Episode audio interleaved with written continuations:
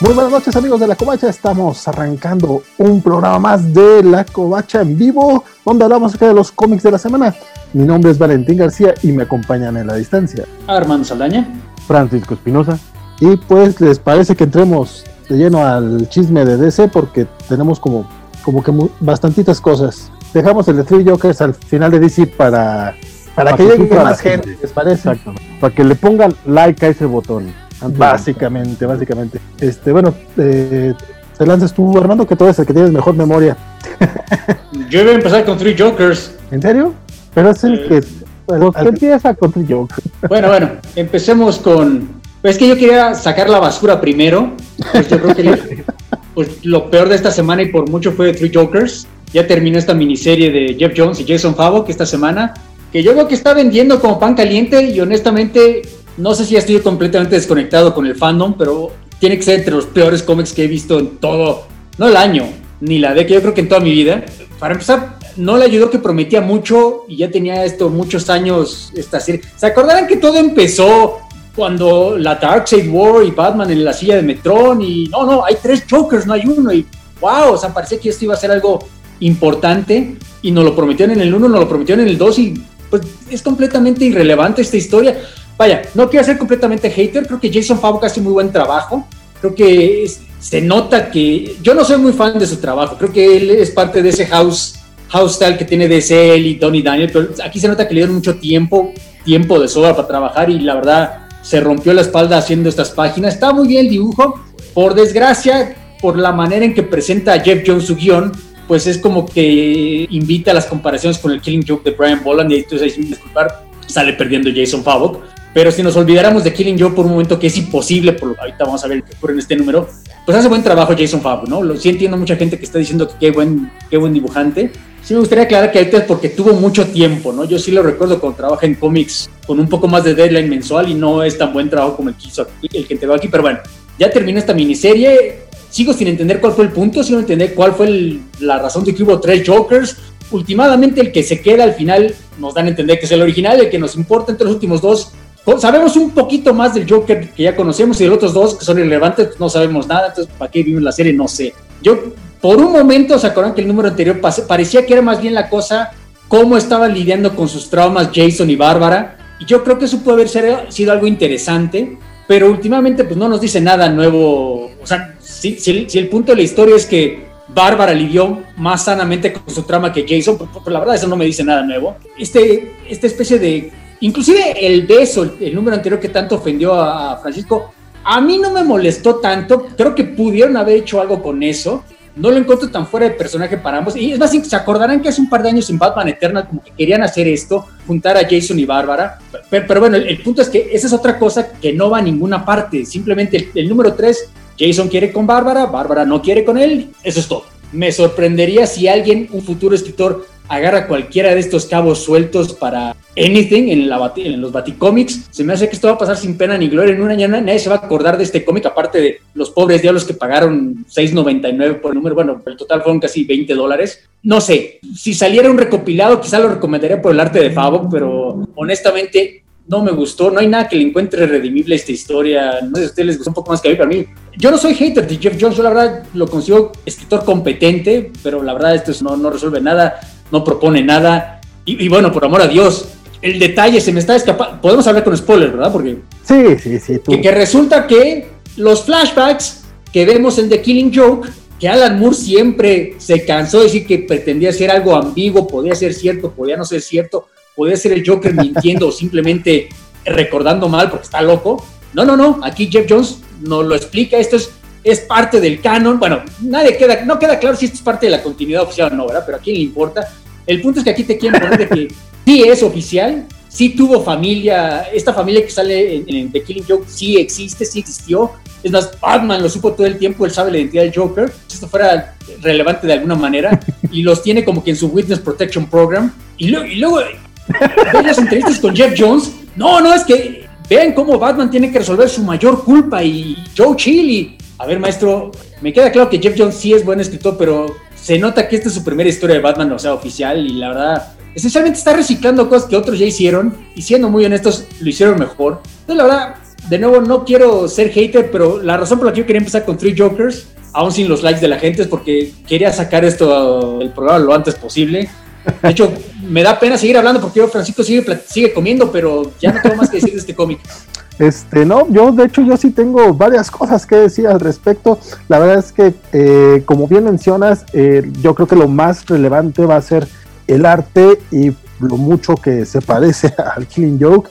Eh, a mí sí me gustó el trabajo de, de y lo, estoy disfrutando mucho, a pesar de que sí está canalizando evidentemente a Brian Boland. pero yo creo que aquí el peor error de todos bueno, a lo mejor no es el peor, porque neta sí está lleno de ruedas la, fregadera, es el editor.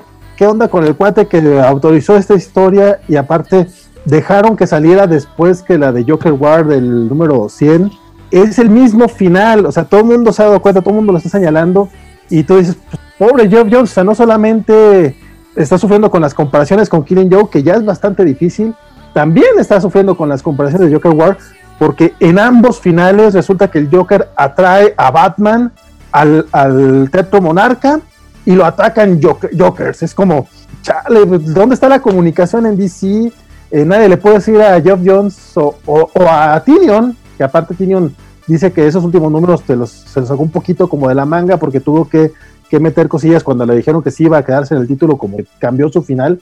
Después de haber dicho, oye compadre, no seas gacho, no uses eso, porque pues, Geoff Jones tiene una historia que tiene como ocho años que nos quiere platicar y resulta que ese es su gran final. Hombre, le hubieran hecho el favor, por favor. Y en el caso de ya el resto de la historia, sus, sus retcons y demás, eh, quedan tan fuera de lugar ya. O sea, yo entiendo que se tardó mucho, Geoff Jones ya te hizo pago en sacar la historia. Eh, se nota que DC avanzó ya importándole poco a Geoff Jones pero ya de plano esto ya no quedó. Evidentemente es antes de, antes de la muerte de Alfred, antes de City of Bane, eh, pero pues, tampoco entra. Yo, yo, no entiendo cómo, cómo esto podría entrar en canon. Nada más por el puro final. Este, a Joker lo hemos visto hasta en la sopa estos últimos tres años, eh, con su Joker War, con sus miniseries, con resulta que ahora es, es tan importante. Y sí, este rollo de los, de los Jokers que de repente eran como chingos de Jokers, pero nada más nos quisieron contar de tres, los Reasons, que también fueron tres, tres, tres Jokers que sobrevivieron durante por lo menos 40 años, no sé, se ve muy viejito el, el Joker, el primerito. Este, y, y, ahorita de repente ya los mataron a todos, ya nada más para dejarnos al a el Joker, al que ya sabíamos que sí era. No sé, está, está muy triste los errores creo que salen por todas partes y todavía ni siquiera hemos empezado a desmenuzar la historia y la verdad ni muchas ganas de hacerlo porque eso tiene, siento yo, don Francisco. Concuerdo básicamente en todo y de hecho eh, incluso dejando de lado las partes de las incongruencias con los personajes, las incongruencias de canon, las incongruencias históricas, las incongruencias del Joker, Batman, Jason, Bárbara, está pésimamente escrito, mano. O sea, mínimamente el primero estaba a dos, tres, aguantaba el cuerpo. Este está a nivel telenovela de Juan Osorio, canal. O sea, sí está eh, en los momentos de drama en los que eh, Jason como que le reclama, te olvidaste de mí, Batman de pronto como que se enoja y lo agarra de las solapas y le empieza como a querer gritar algo, no llega a nada, eh, es melodramático al absurdo. El final con, con Alfred cuando le dice, ah, Alfred, yo sé lo que nadie sabe porque esta es, por Dios santo, es, es es, agatacristiesco, pero mala onda. o sea, está muy mal todo. Muy, o sea, la parte de la cartita de Jason a Bárbara es para matar a alguien. Este, el momentito de, de, Gordon con su hija. O sea, está mal escrito. O sea, ya, ya vamos. Olvídate tú de todo lo demás, olvídate de, todas las consideraciones comiqueras, fanboyescas y fan de Batman que quieras que por supuesto están totalmente justificadas, es que está mal escrita esa madre, está las partes interesantes de los primeros dos números que medianamente existían, aquí todo se fue al carajo, de plano parece que lo escribí en una sentada, o sea, como que de pronto entre andar este, yéndose a echar chela con, con James Gunn y, con Greg Berlanti, le dijeron, oye, ¿te acuerdas que tienes que acabar esta madre? Ah, sí, cierto, ah, ahí está el guion. Y ya, porque es, o sea, de verdad, no, no hay manera. Tienen razón, el arte de, de, de aguanta bien el cuerpo, eh, tiene buen eh, tiene muy buen nivel. La verdad es que a mí me, gustó mucho el trabajo desde el número aunque por supuesto sí es, está tratando de hacer un cover de, de Brian Boland pero pero mira he visto peores covers de Brian Boland y este creo que funciona bien. El problema es que los tiene, eh, los, estos tres números ha sido, ha sido hace, hace, hace ver eh, Empire como Dark Knight Returns, o sea, esto, o sea, no, no tiene madre, no tiene madre, o sea... Es que es curioso, ¿no? Porque independientemente de lo que uno piense de Jeff Jones, yo creo que estamos de acuerdo que es un escritor competente, o sea, sabe su oficio. Sí, correcto. Pero en efecto está mal escrito este guion. De la misma manera que los últimos números, el final de Doomsday Clock están mal escritos, es como que se le olvidó cómo acabar una historia y repito, se le olvidó porque a mí me consta que sabe escribir historias, sabe terminar historias, sabe aterrizarlas, a diferencia de Scott Snyder, por ejemplo, que ya lo mencionó. O sea, aquí no sé qué es lo que está pasando, si, de plano ya está interesado en otras cosas que no sean los cómics, por, por razones económicas o lo que tú, quieras, pero sí, la verdad, el, final es desastroso. Yo, yo, desde el principio me quejé, nunca entendí el punto de esta miniserie y la verdad nunca me lo demostró, nunca me lo, nunca me lo explicó. Aunque sí habría que aclarar que estamos en la minoría, espero que se den cuenta, ¿no? Porque yo sí he visto mucha gente en redes sociales defendiendo violentamente esta miniserie, este número en particular, hasta el punto que ni ganas me dieron de, meterme o preguntarles de qué me están hablando, porque me queda claro que estamos hablando de dos cómics distintos, dos minisquitas. Hay mucha gente que le está disfrutando, no me preguntes por qué, pero si alguien nos está viendo y confía en nuestra opinión, por lo menos en la mía, no lo recomiendo para nada este cómic. O sea, vean el dibujo de, de Jason Fowler, pero aparte de eso, nada. Creo que los fans de Three Jokers son los mismos fans del, del Snyder Cut, son los que están esperando ansiosamente. Es que, o sea, no, no creo. Armando, Armando sí le gusta el trabajo de Snyder. ¿Y Zack Snyder? Sí. No, no para defenderlo todo, pero no para atacarlo todo como ustedes. Y si estoy de acuerdo que estoy en ese otro lado. Y, sí, pero o sea, tampoco eres como, como de los de release de Snyder Cut y, que tiraste cohetes. Vaya, te, te, lo explico de esta manera. No estoy firmando ninguna petición porque me den esa película o en esa miniserie, lo que vaya a ser. Exacto, Pero cuando vaya a salir, yo sé que sí la voy a acabar viendo. Quiero ver cómo. La, vamos a ver todos, mano. O sea, eso también es, es, parte de, ¿no? Pero eh, a, lo que voy a decir, si hay gente que activamente es como. Tienen esta idea de que el universo DC tiene que ser más oscuro y más maduro y que eh, que creen que todo tiene que ser Dark Knight Returns y Dark Knight Returns y Watchmen son como esta parte, aunque tampoco entendieron precisamente Dark Knight Returns ni Watchmen, entonces lo que quieren son como rehashes de ese tipo de, historias con Batman. Sobre todo con Batman, además, que es como. Sí, porque mi problema no es que sea oscuro, grim and greedy. El problema es que está, mal hecho. O sea, si estuviera un grim and greedy bien hecho, yo no tendría ningún problema. Si Zack Snyder nos maravilla y resulta que es un grim and greedy Justice League bien hecho, yo voy a ser el primero en aplaudirlo. Lo que pasa es que esto está mal hecho y seamos honestos, no creemos que lo que viene de Justice League va a estar muy bien. Entonces, la verdad, es correcto. No, sé, no sé la gente que lo defiende, pero bueno. Eso, por eso creo que hay gente que, que, le gusta esta cosa porque tiene como este, este aire.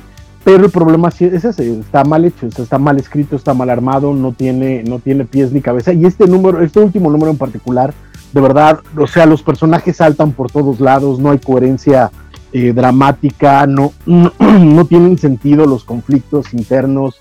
Eh, en fin, o sea, de verdad, no, no, no, no, no, no, no, no, no, ni, por el arte, no, o sea, no, no. Y la frase final, la, frase final también es muy graciosa. Sí. Lo importante del Joker es, está, está, en ti mismo el Joker, ¿no? ¿Cómo termina? es, es, es, es la versión, nombre. es la versión echaleganista del Joker. Mamón, en serio. Está, está, está, está muy padre, el únete a los, a los Jokeristas.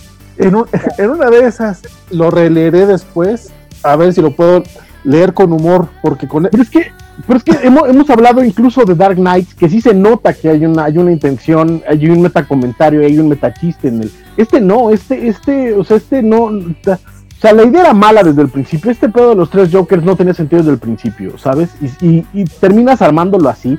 Y terminas con ese final. O sea, Anyway, o sea, estamos hablando del güey que metió a, Doctor Manhattan en el universo DC. No, no voy a, defender más ya. O sea, esto ya no tiene sentido. Adiós, gracias por tres números de mierda. Que le vaya muy bien aquí. Cobre dólares enormes en Hollywood y que deje los cómics en. Pero bueno, demostrando DC que no se cansa de vendernos basura porque la seguimos comprando. Salió otro one shot de Death Metal y es otra vez James Tinion heroicamente, noblemente intentando ponerle un poco de coherencia y sentido a todo el desmadre de Death Metal de Scott Snyder.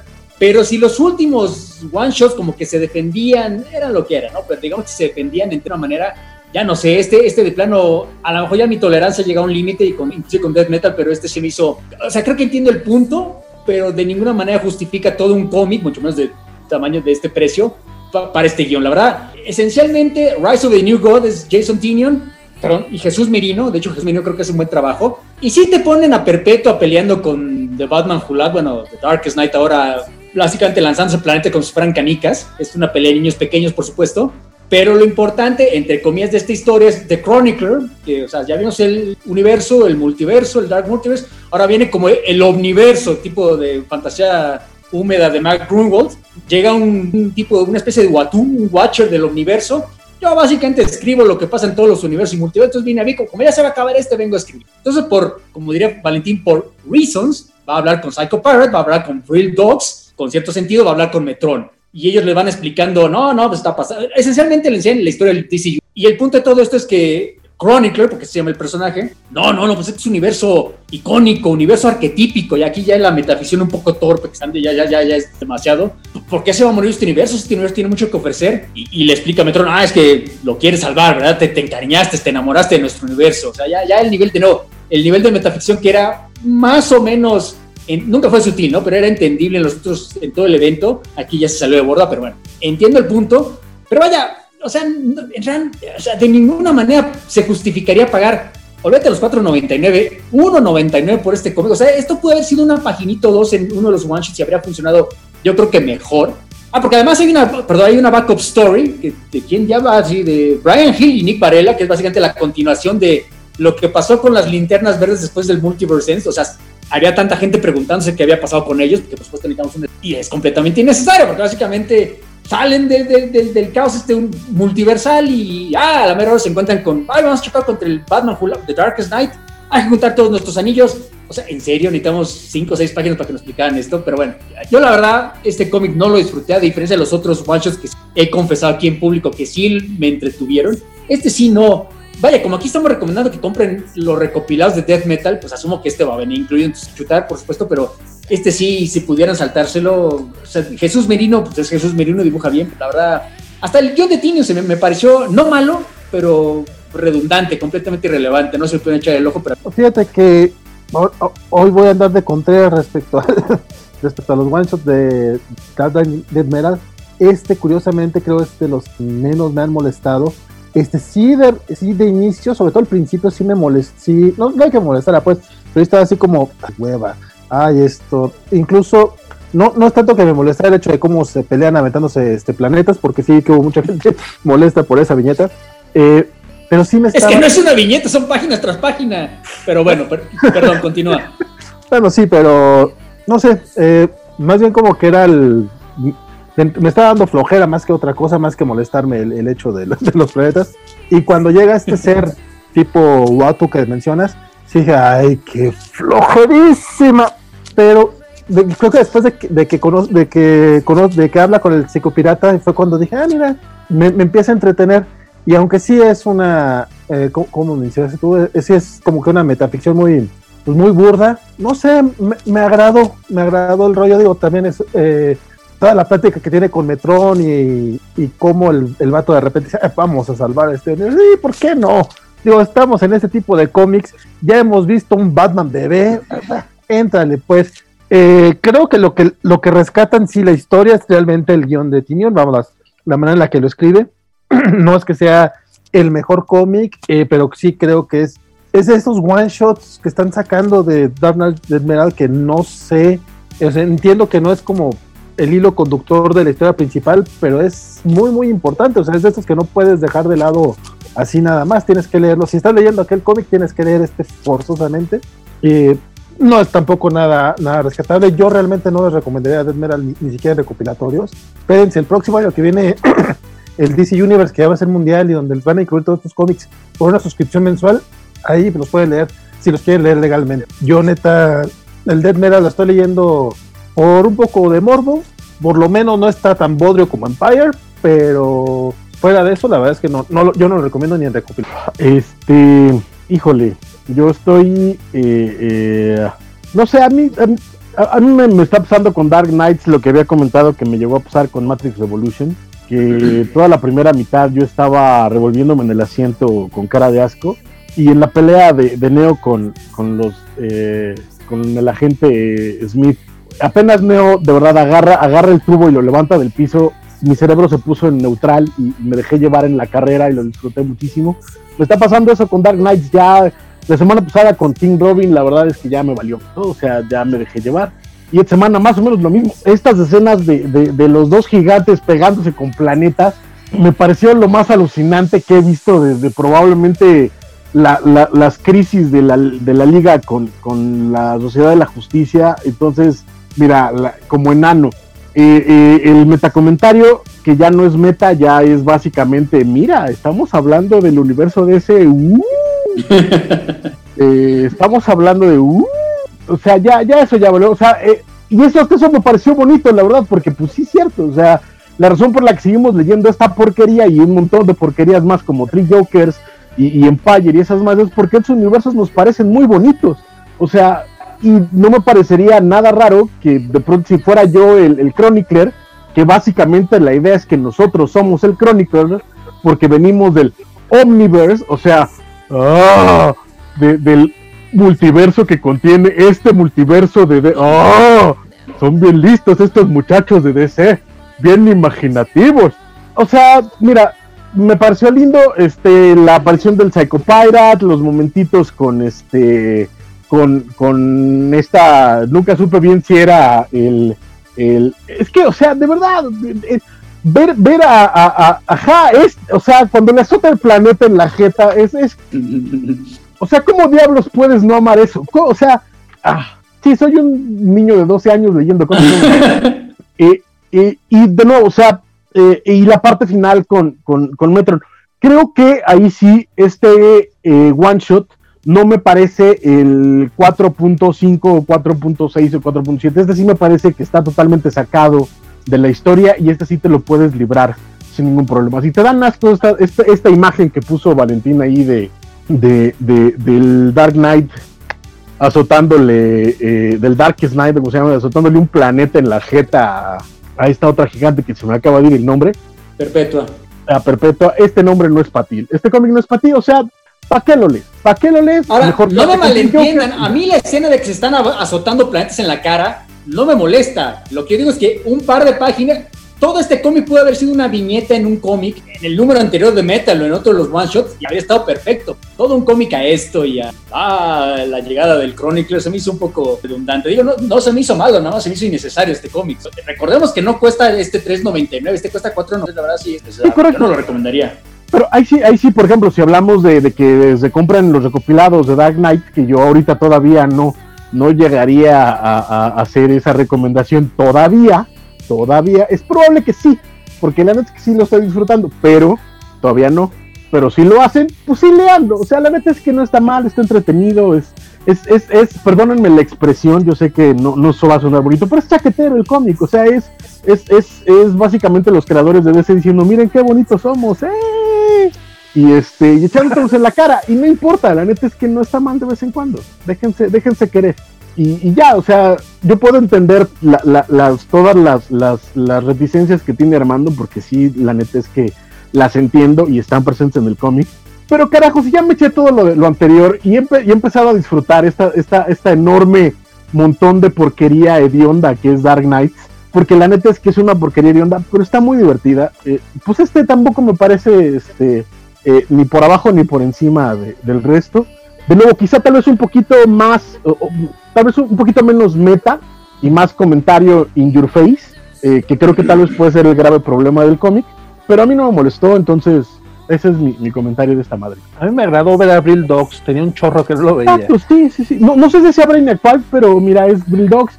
Y las, estos momentos donde agarra como los recuerdos tanto del Psycho Pirate como de Brill Dogs, así que son como un, un splash page esos dos splash page, sí, porque además Jesús Merino los hace hermosos.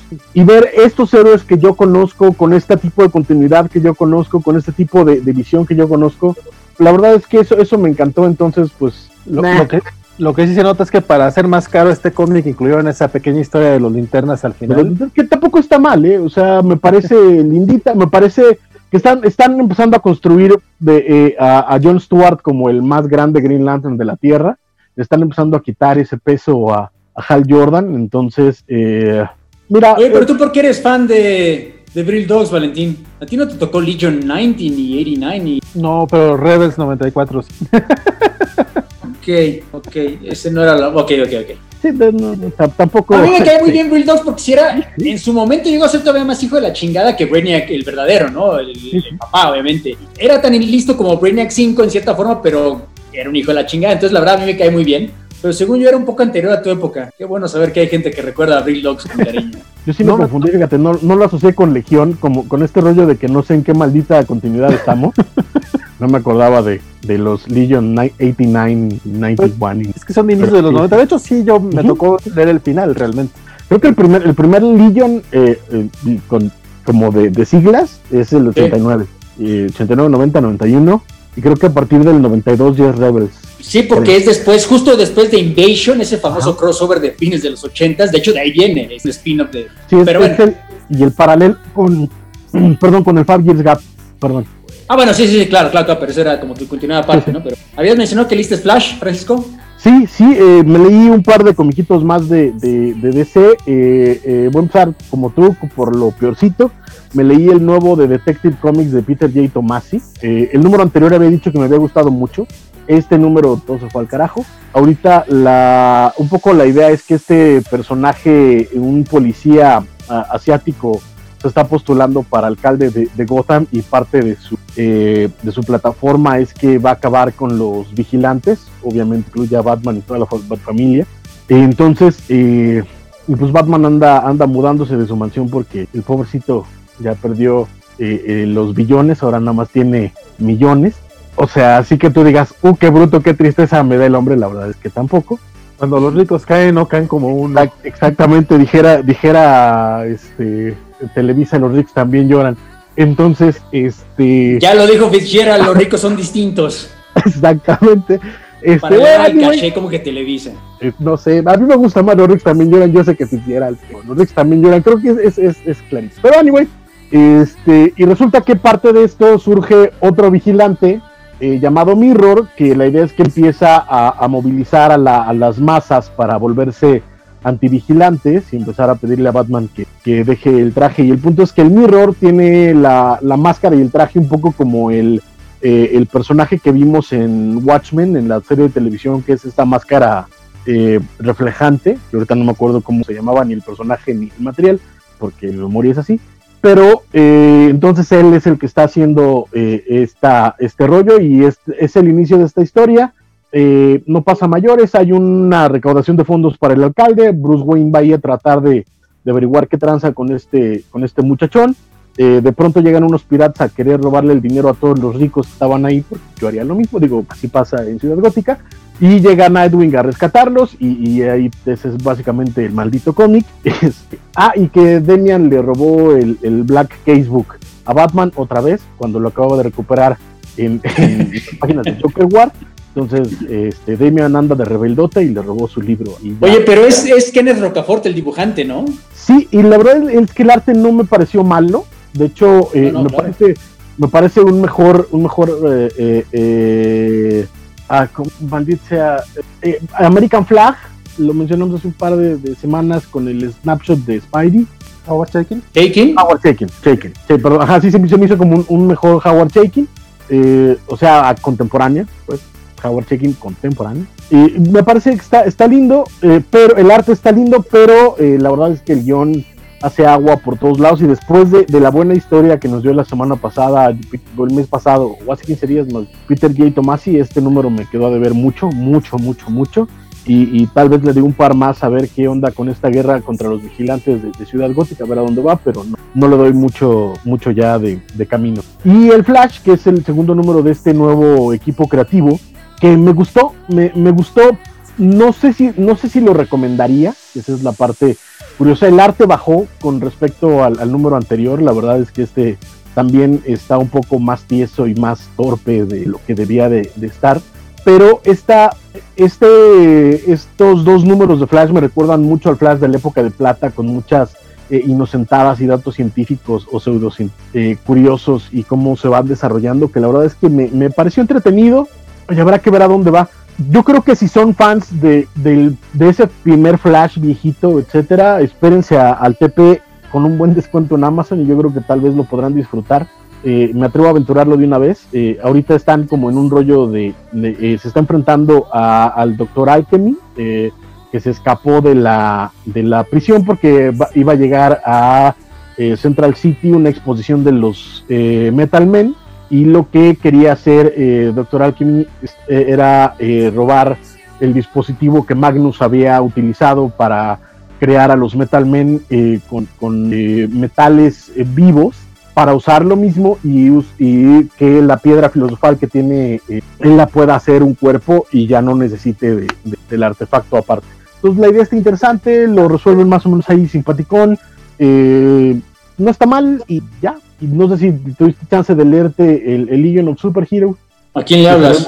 A, ti, porque sé que a Vale le, vale. No, yo ya abandoné en protestas. Legion hace un par de números, tú eres el único masoquista que hice. Eso dijiste el mes pasado, igual lo leíste. Sí. No, ahora sí ya no. Es que eh, sí, yo, yo sé que hay gente que disfruta cuando este, nos quejamos de la Legión. Eh, fíjate que a pesar de todo, este número me gustó un poco más.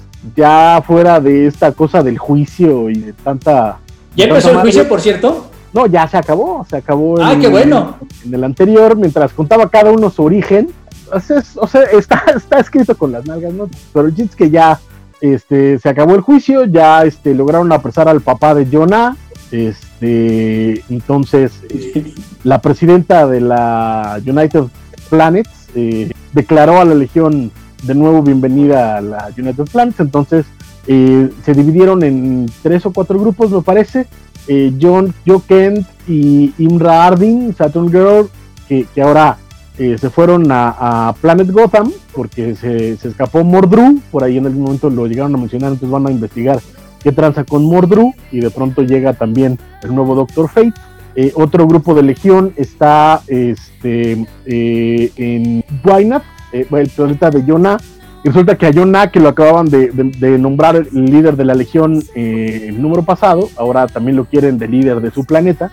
Y eh, está este también eh, Brainiac 5 haciendo, ahorita no recuerdo qué cosa, la verdad, pero el chiste es que hay un momento muy bonito entre él y la hermana de Lightning Lab, Lightning Lab, en la que le explica por qué la quieren a ella dentro de los superiores. Entonces, en general sigue sin pasar nada, pero al menos este ya está más enfocado a algunos personajes que ya se tardó 10 números en presentarte, maldita sea. Entonces, ya al menos son gente que te importa. Entonces, eso ya es algo que, que avanza. ¿Con quién dices que anda Imbra ahora? Con Jonathan Kent. Ah, caray. O sea, es, la, portada, de hecho.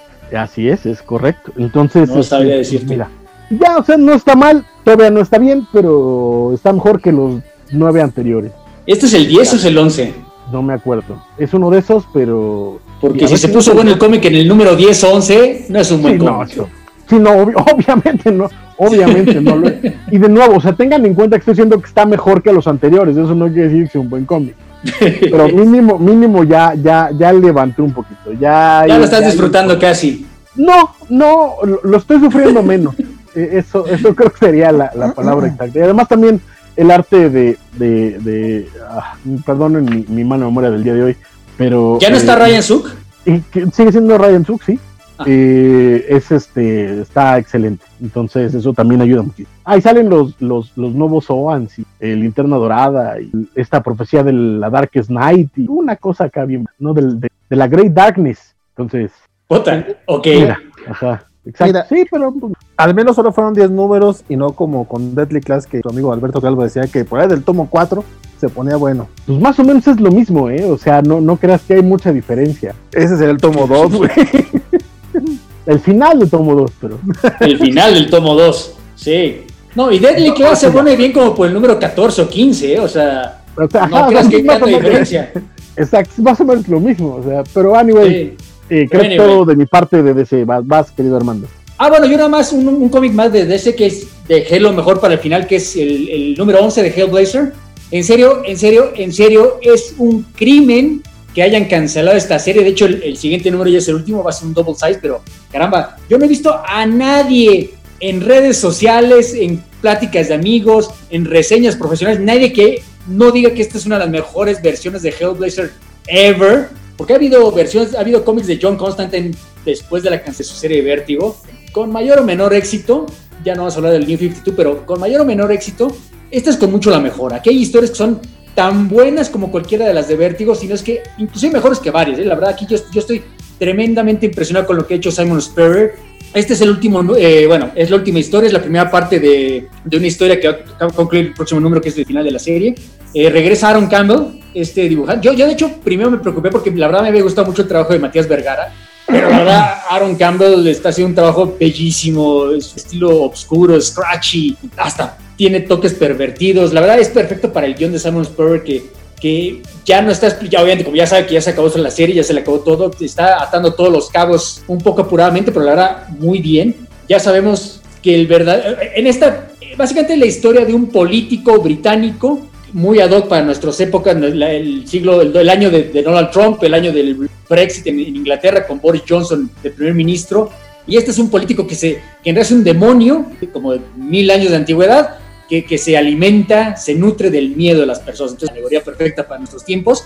Pero resulta que no es, él no es el mero, el, criminal, la amenaza de este número, ¿no? Él, de hecho, todo el número le está explicando su origen a John Constantine en un mensaje de celular, vaya, porque le está pidiendo ayuda, porque se acaba de encontrar algo peor, se acaba de encontrar la verdadera amenaza que está hundiendo a, Inglaterra, que son estos, esta cabala rara de, de, millonarios y políticos que están literalmente fornicando a un gigante, como la historia de J.G. Ballard, que Constantine lo encuentra porque mientras le está escuchando la historia por teléfono, él va descendiendo casi casi un descenso de la locura simbólica y encuentra el cadáver de Albión, bueno, no, no, no es un cadáver, está vivo, pero se lo están, lo están fornicando, se le están metiendo, digamos, estos tipos.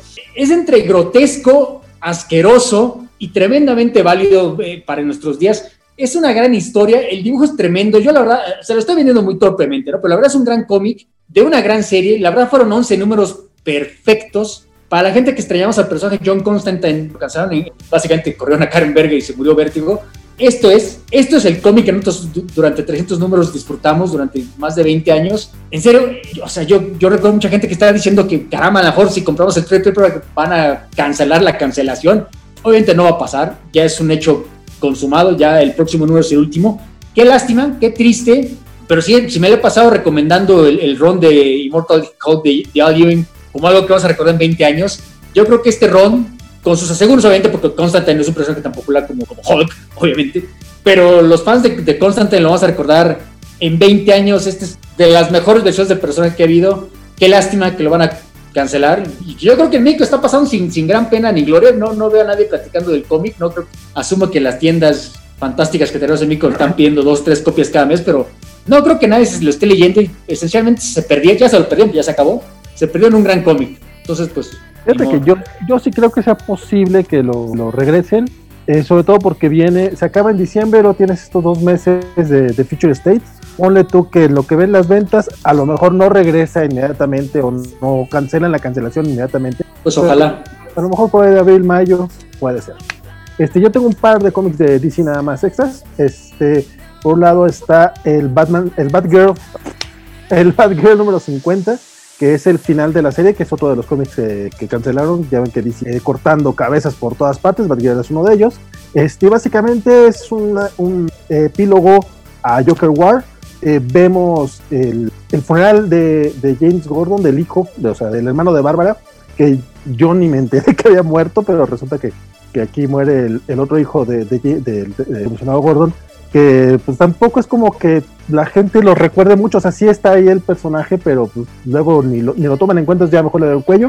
Y vemos a Bárbara liando con varias cosas. Yo la verdad lo leí para ver si aquí por fin explicaban un poquito el rollo de oráculo que Tim Tinion metió por ahí en el Batman 100. Eh, no, no, no es el caso, la verdad es que solamente vemos a Bárbara lidiar con muchas cosas, muchas temáticas sociales, ella se está dando cuenta que debido a todos los destrozos que se dio durante la guerra del Joker, la la ciudadanía está batallando para, para salir adelante y tiene por ahí una conversación con, con Bruce, justamente menciona lo, que decía ahorita Armando, este, pues básicamente llega y le dice, bueno, pues resulta que ahora ya no eres este, multimillonario, nada más eres millonario, este, pues ayúdale a la gente, ¿no? No, sí, ya, yo ya mandé mis ayudas, sí, pero le estás mandando la ayuda a los que no lo necesitan, mándalo a la gente que, que, que tiene sus casas, que, que corporaciones como la tuya se están adueñando de, estas casas, eh, de, básicamente están... eh, sacando a la gente de, sus departamentos, de sus edificios, para que corporaciones se hagan cargo de, se hagan, se hagan de ellas. Entonces, tiene algo de critiquita social, eh, pero fuera de eso, la verdad es que tampoco resultó no sé, tiene que ver hecho que no estaba leyendo la serie, nomás llego al final a ver qué pasó.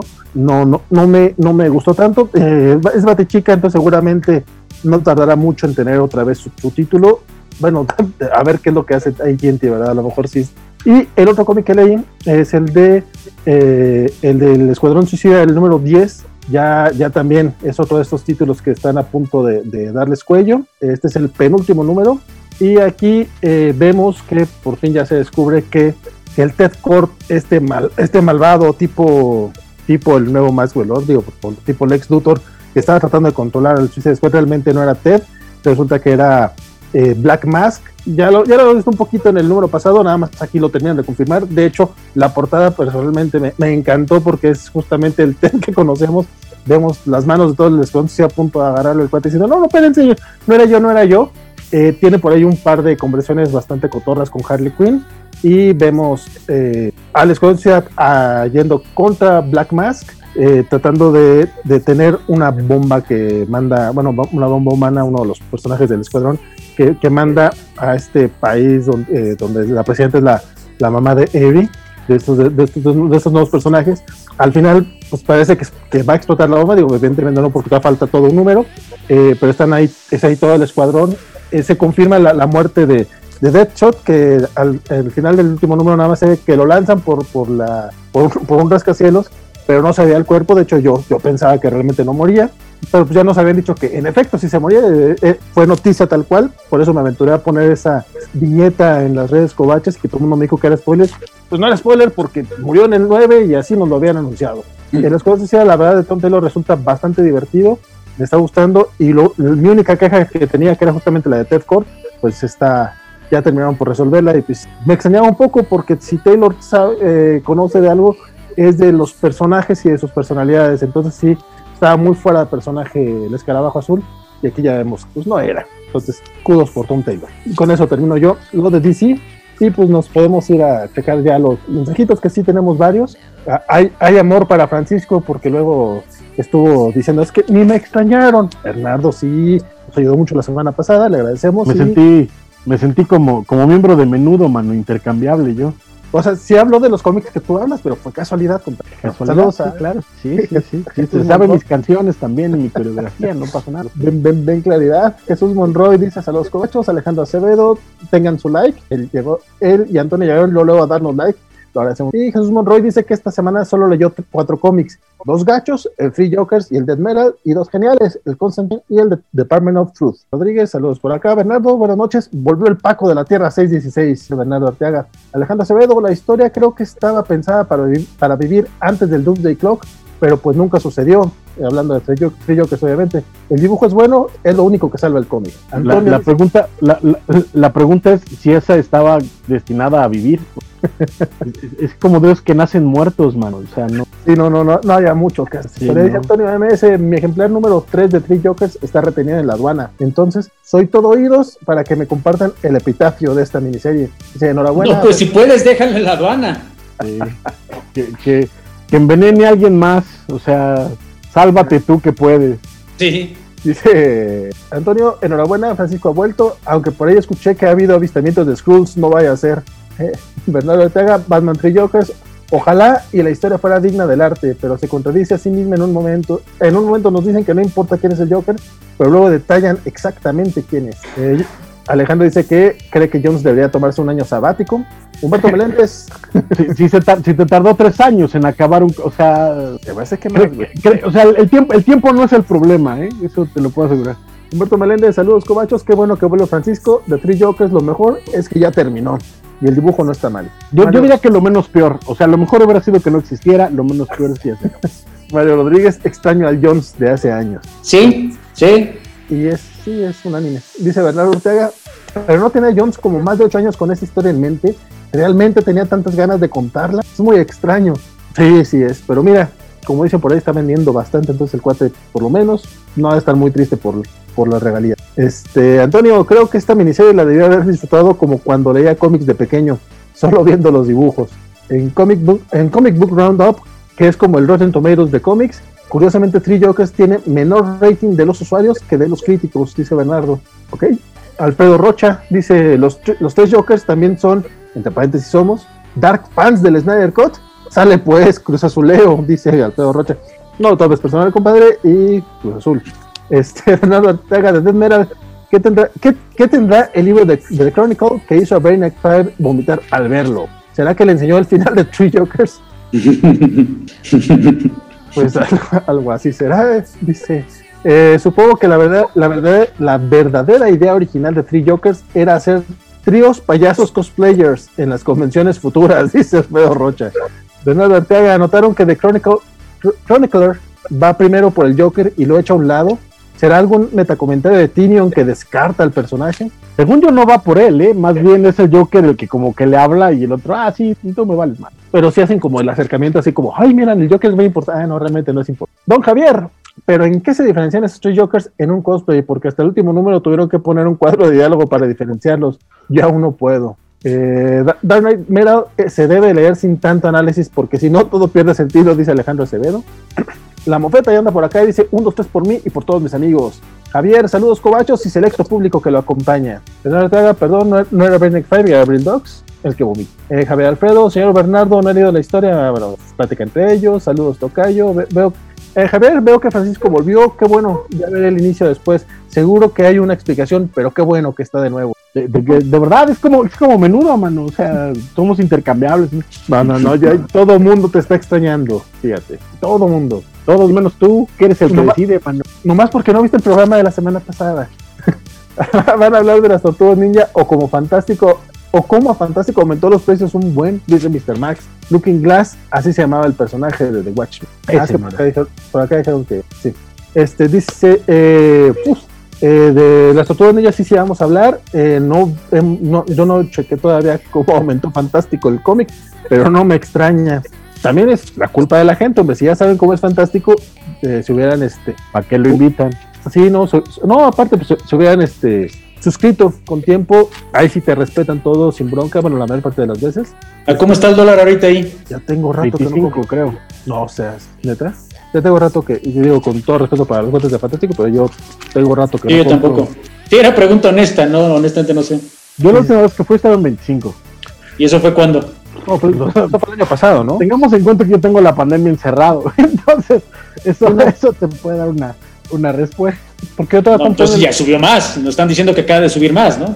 Probablemente. No, no, lo que subió en Fantástico creo que fue el, el de The Last El Ronin. precio de, de- sí es que eh, se agotó brutalmente en todos lados, entonces anda ahorita en precios locos. Deja tu fantástico en Mercado Libre, en eBay, e incluso en varias tiendas de cómics de Estados Unidos está a niveles ya del batipene, esa cosa. Sí, sí, ¿Qué es lo que se agotó, perdón? El, El- el primer el número de, de la nueva serie de las tortugas ninja se llama The Last Running.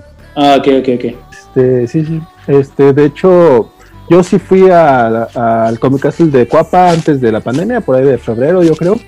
Este estaba como en 23 pesos el dólar en ese tiempo, 22, hasta eso. No sé ahorita en cuánto está. Dice Mr. Mac, ya hablaron del fiasco de los tres payasos. Este sí fue lo primero que hablamos. Justamente, justamente, compadre.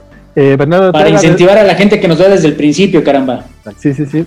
Y eh, nomás que ahora también empezamos tempranito, lo- bueno, casi, casi puntual, entonces eso también los, los desantea un poco. Bernardo de, de Detective Comics se me hace muy obvio que The Mirror es el mismo Nakeno. El personaje de Watchmen en HBO era Looking Glass y el material sería papel aluminio. Iván Estrada, Francisco, hay que bajarle al pan de muerto. Alfredo Déjame, Rocha, déjame. ¿Por qué hay que bajarle al pan de muerto? Es, es- es el, es el COVID, no soy yo.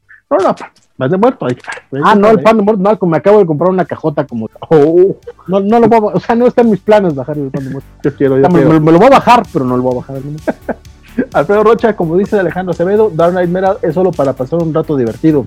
Viendo los juguetes de McFarlane, uno se da cuenta de la estrategia mercadológica. Mr. Max, ah, como es justo estos viernes me agradan porque vale, porque vale está en todas las, ¿por qué? Ah, porque vale está en todas las páginas de cómics, anda mucho en Panini y en otros co- colados y en otros colados bien por él. Eh, sí, Don Max, eh, pues me invitaron por ahí en puros cuentos, este, y ahorita me está invitando constantemente Panini, entonces yo lo agradezco. Agradezco, Como representante de menudo, él es el que lleva la fama, nosotros nos explota y, y nos intercambia. Tienes que platicarnos de súbete a tu moto, compadre. Se nota que la acabas de ver.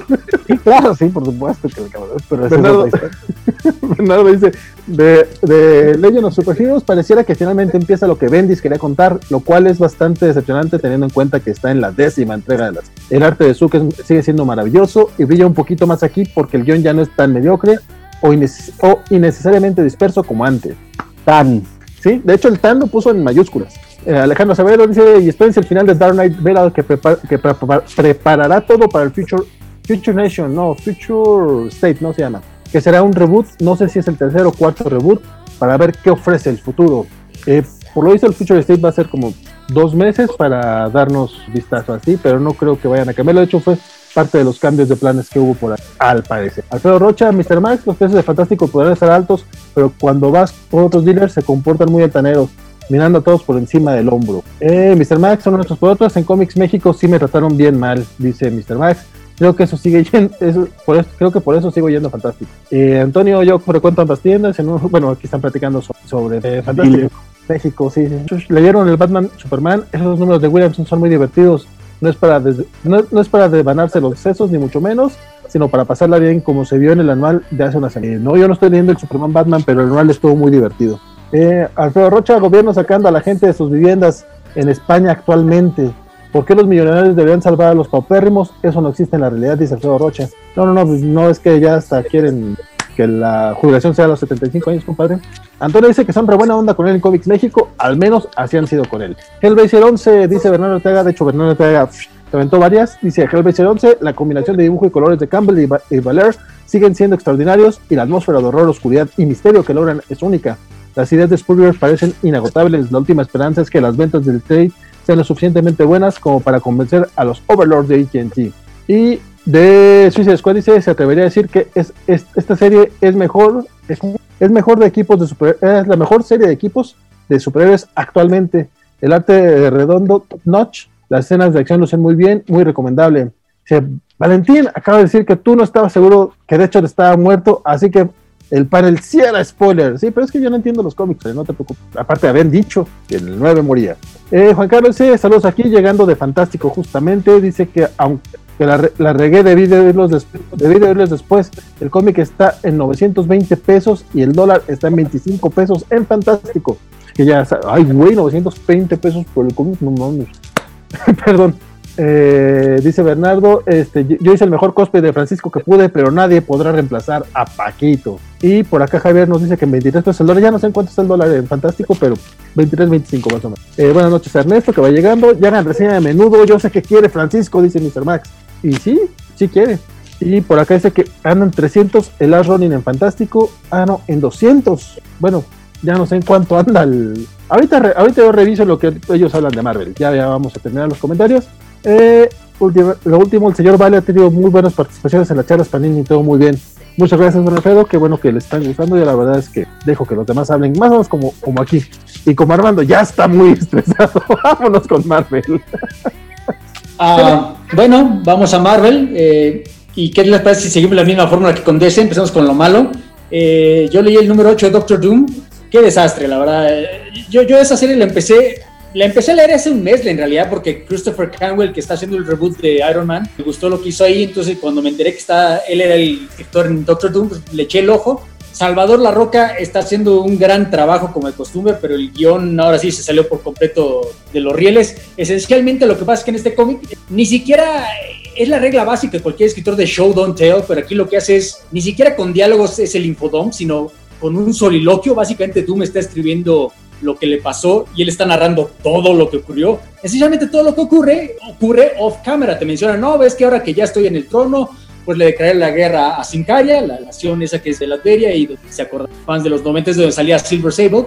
Esencialmente Doom invade Sincaria, pero no te muestran, bueno, te muestran un double page spread que dicen, pues le declaré la guerra y atacamos y le, porque pues básicamente por reasons puedo hacerlo, soy el Doctor Doom pero no te dicen por qué o qué ocurre. La, batalla es esencialmente solo una página, bueno, dos páginas, perdón.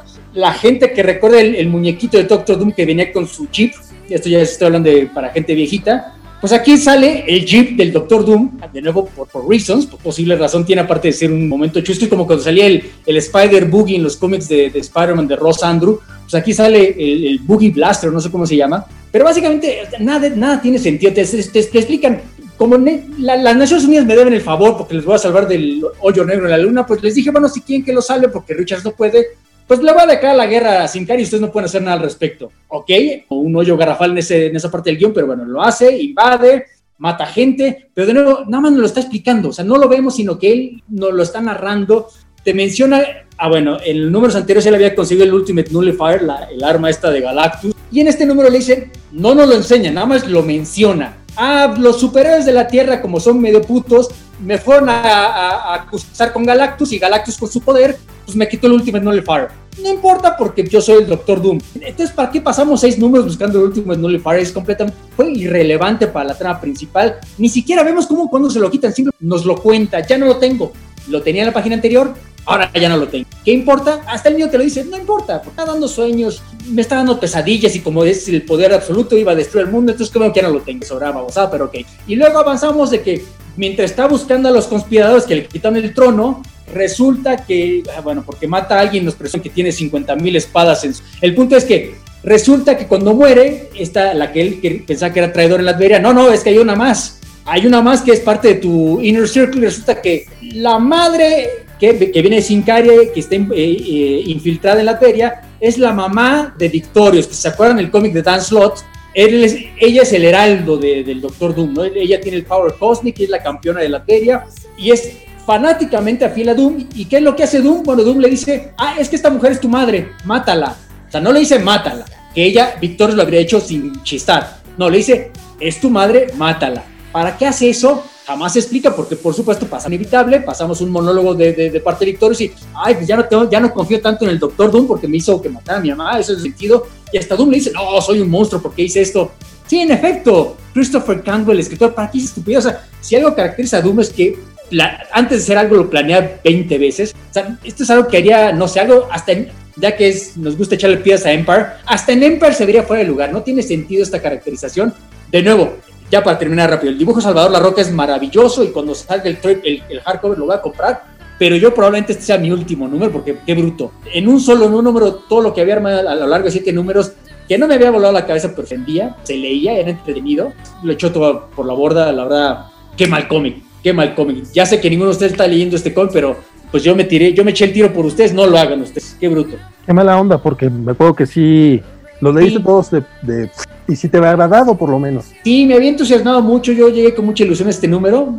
Vaya, le doy el beneficio de la duda, puedo hacer un mal guion, punto. A lo mejor el 9 es algo mejor, pero wow, va a tener que ser mucho mejor para ganarse el beneficio de la duda otra vez. Y, bueno, eh, siguiendo con, bueno, no quiero decir basura porque ahorita seguramente nos vamos a meter en problemas, pero salió X of Swords Stasis, el número uno, que vaya, por lo menos fue el único número de X of Swords esta semana, chance, este único. Y yo lo compré porque es Hickman y es Pepe Larraz, Mahmoud Asrar, aunque no me queda claro quién hizo qué páginas, aunque creo que la clave está en la portada. Ponen el nombre de Tiny Howard adelante el de Hickman. Adentro en los créditos sí ponen a Hickman primero, para afuera en la, en la portada ponen a Tiny Howard primero. Y leyendo el cómic se nota, no sé, rápidamente, ¿qué pasa en este cómic? Si, si, en los anteriores hemos visto a los, a los X-Men, bueno, los, los, los, personajes de nuestro mundo cómo consiguen sus espadas para pasar el torneo este de Dragon Ball que va a ser contra los campeones de, de Araco. Aquí vemos a los campeones de Araco consiguiendo sus espadas. Es bastante breve, es un par de páginas cada uno encontrando a sus campeones, cada uno con sus espadas.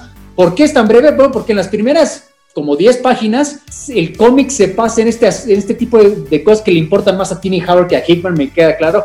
Este, las políticas internas de Otherworld, que al principio se ve interesante, pero no lleva a ninguna parte, por lo menos en este número. Y yo aquí sí, me da culpa, no he leído los números anteriores de X of Source para decir no sé qué está pasando, porque aquí es, es una discusión del Parlamento de Otherworld, presidido por Saturnine, y, cada uno quiere, no, pues queremos pasar por este reino y no se puede porque aquel reino los invadió y que, o sea, no me puedo quejar porque no, no he leído los números de Excalibur, pero no aportan a nada a este número. O sea, asumo que están moviendo la trama, una de las tramas principales, pero si este número está dedicado a los campeones de Araco consiguiendo sus espadas, lo que ocurre en Otherworld es completamente irrelevante. Hay detalles chuscos, por ejemplo, estos ya es para los viejitos, que sale de Fury, en uno de los mundos de, de, de Otherworld sale de Fury, que eso salía en los cómics de Marvel Comics UK. No, no, pero cuando Alan Davis era niño, casi casi él era, los primeros cómics que hizo de Captain Britain, es cuando salía el loco Jim Jaspers, el mutante más poderoso que altera la realidad como Proteus en The Claremont, y su, y su robot este indestructible mata superhéroes que evidentemente le tocó resolver esa historia a un chaval desconocido llamado Alan Moore, para que se den cuenta de él. Y sale aquí en un panel de Fury, yo no sabía que eso ya era parte oficial, me gustó, pero es un panel, ¿no? Eso es totalmente irrelevante. Y al final llegan los, los, los hombres X con Apocalypse a Otherworld y más. Saturnine, básicamente posturing, porque es Saturnine, como si fuera casi casi Galactus, cuando en realidad, si leen hasta su entrada a Wikipedia, en realidad no tienen tantos poderes, ya como de tanto miedo, pero el punto es que yo creo que lo salvable aquí, y salvable entre comillas, es la parte en medio, ¿no? Con, con los campeones, bueno, los hijos de Apocalypse, Apocalypse, perdón, consiguiendo sus espadas. Lo demás es como que completamente relevante. Yo estos one shots que están sacando de Exor, que es lo único que estoy leyendo, me habían gustado el anterior y el prólogo. Este entiendo que es, es, importante, pero la verdad no me dan muchas ganas de seguir leyendo este evento. Aquí sí le cedo la palabra a Francisco, que él sí ha estado leyendo todos los, todo este mentado crossover. No sé qué pensaste tú de este número. Yo la verdad no lo recomendaba, ni siquiera con el dibujo de Pepe Larraz, que por supuesto es Pepe Larraz, y Mahmoud Arrar, ¿no? Que de nuevo, creo que hay un par de páginas que reconozco su dibujo, pero un par de paneles, ¿no? No le vi tanta diferencia. Pues sí, ¿no? El, el arte está espectacular y ya. Este, un poquito mi, mi, mi, bronca con Next of Swords, que esta es, esta es la parte 11 de 22, estamos de acuerdo.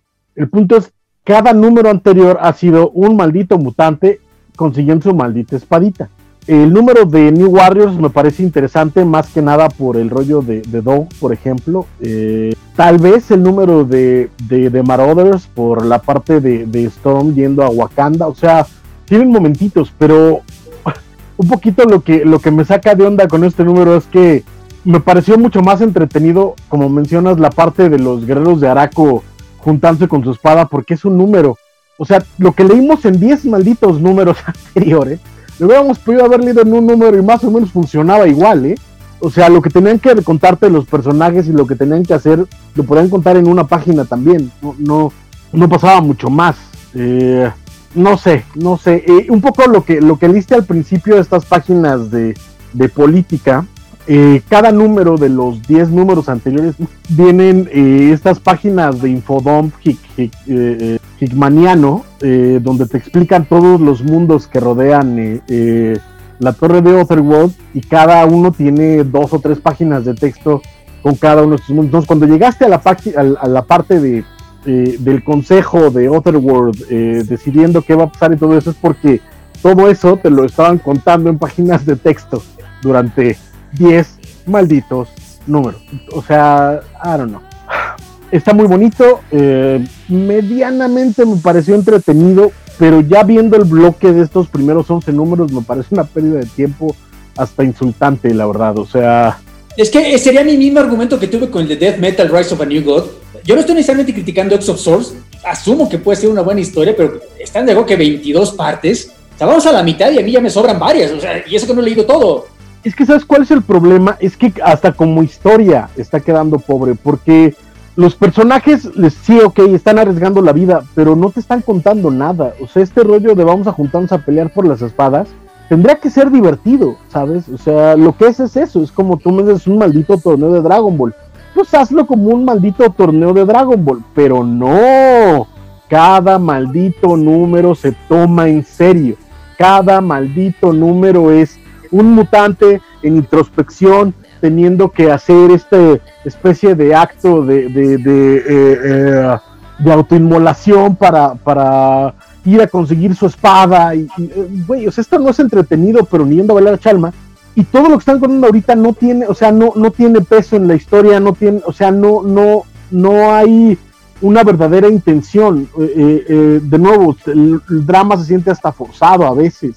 Y cuando llegas a este número y los ves a todos listos, e insisto, en 10 páginas te resuelven cómo consiguieron a los campeones del otro lado, y 10 veces más divertido es insultante. Carnal, o sea, me hubieras hecho un número de cómo los dos consiguieron sus padres y ya, ese es mi punto. Pudieron haber hecho un punto, un cómic de los hombres X con sus espadas, este número, y ya vamos al torneo. Eso sería un muy buen evento, ¿estás de acuerdo?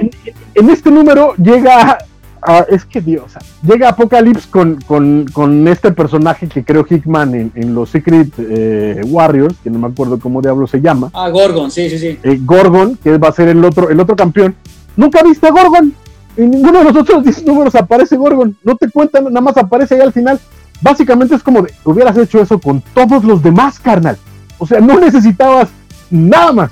Aparecen dos paneles para que consigan su espada. Vámonos a lo que sigue. No hay. que el recurso de las tarjetas estas de tarot ya están ya empezaron a cansar? ¿eh? ya, con sus pistas crípticas y ay, lo que puede pasar y lo que va a pasar, como el pizarrón en los cómics de Jeff Jones hace 10 años. Ay, ya, chale, ¿no? Ya que pase algo, ¿no? No me estés indicando qué va a pasar, sino ya que pase algo. ¿Te acuerdas hace como 10, 15 años Immortal Iron Fist de, de, Matt Fraction y David Aja?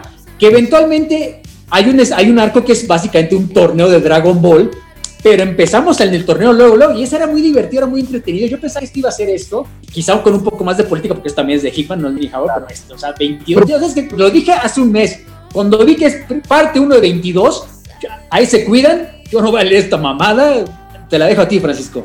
Yo lo dijo. Sí, de nuevo, eh, de, nuevo yo, o sea, no puedo decir que la he sufrido más que tal vez la primera semana, las otras mínimo ha habido alguno que, que me ha atrapado, que me ha gustado, con sus asegúnes.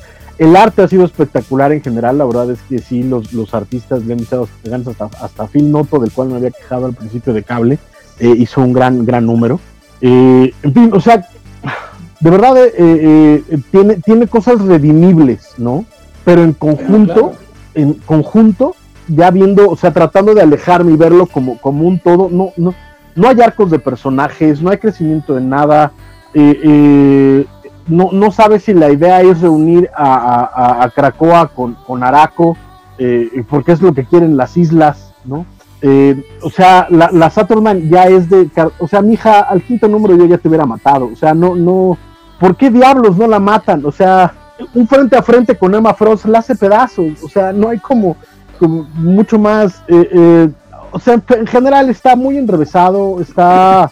está mal, y, y me temo que lo que va a terminar siendo a la hora de los trancazos, porque obviamente van a morir mutantes, nos va a terminar dejando con, con una... Por ahí amenazaron que van a, empezar romance entre Storm y Wolverine, diciendo, una vieja llama se enciende, una vieja, ¿cuándo diablos Storm y Wolverine tuvieron algo que ver? O sea, no sé, no sé, no sé, yo ya no sé, lo voy a seguir leyendo por inercia, este, y porque el arte está bonito, y para venirme a quejar aquí con todos los, los amigos cobachos, pero ¿No será que ahora que ya estamos, ya pasamos la mitad y ahora sí ya viene el despapalle, ahora se han divertido? Mira, ¿sabes cuál es mi problema? Eh, mucho de lo que está haciendo Hickman, o sea, cuando lo escribe Hickman, es muy divertido. O sea, mucha parte de la solemnidad que podía haber esperado de Hickman, que venía de otras historias, etcétera, cuando está escribiendo los X-Men, cuando él, cuando él guioniza, los está tirando por la ventana y se vuelve un, rollo hasta desquiciado. El último número de, de de X-Men eh, Empire, de Plantas contra Zombies contra Viejitas, está increíblemente divertido.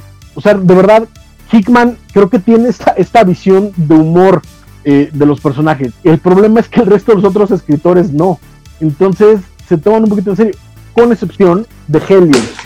El número anterior de Hellions sí fue muy bonito y ese no me voy a repetir de leerlo y puedo recomendarlo sin temor alguno pero todos los demás, maldita sea, me, está haciendo perder mi tiempo muy a lo, a lo, a lo baboso, entonces... yo, todas las semanas quiero entrarle a of, Source, neta quiero, desde que la abro y me da flojera la primera página, no la tercera, la primera, como que demasiado rollo y la neta yo sí. Y de nuevo, o sea, eh, mejor leo Desmera. De nuevo, 10 números, 10 números contándote en una página de texto atascada. Eh, eh, cada uno de los mundos de Otherworld para que terminara en un rollo de política en la, en la, en la sala de, de, Saturn fue como de, ¿de veras, carnal? O sea, neto, neto, I don't know. Qué, bueno, lo sacaste rápido. Sí, sí. Ah, bueno, mi último cómic de Marvel esta semana fue, ahora sí, igual que en DC, dejé un juego para el final, el número 39 de Immortal Hulk. Lo mismo, lo mismo que llevo diciendo desde hace varios meses, si no es que años qué gran corrida la de Ewing y Joe Ben. Ya estamos en, de nuevo, ya estamos en el último arco, ya estamos en la recta final, ya sabemos quién es, qué pasó y quién es el responsable. Aquí, básicamente, todo el número ocurre dentro de la casa de Banner, este Hellscape que él tiene, donde todos sus alters, sus personajes alternas, los Hulk alternos, el, Hulk infantil, el Hulk Joe Fixit, el Hulk Devil, de todos los Hulks, están ahí metidos con el líder. El líder que de hecho le estaba partiendo la madre el número anterior, Devil Hulk, y parecía que el plan se le venía abajo.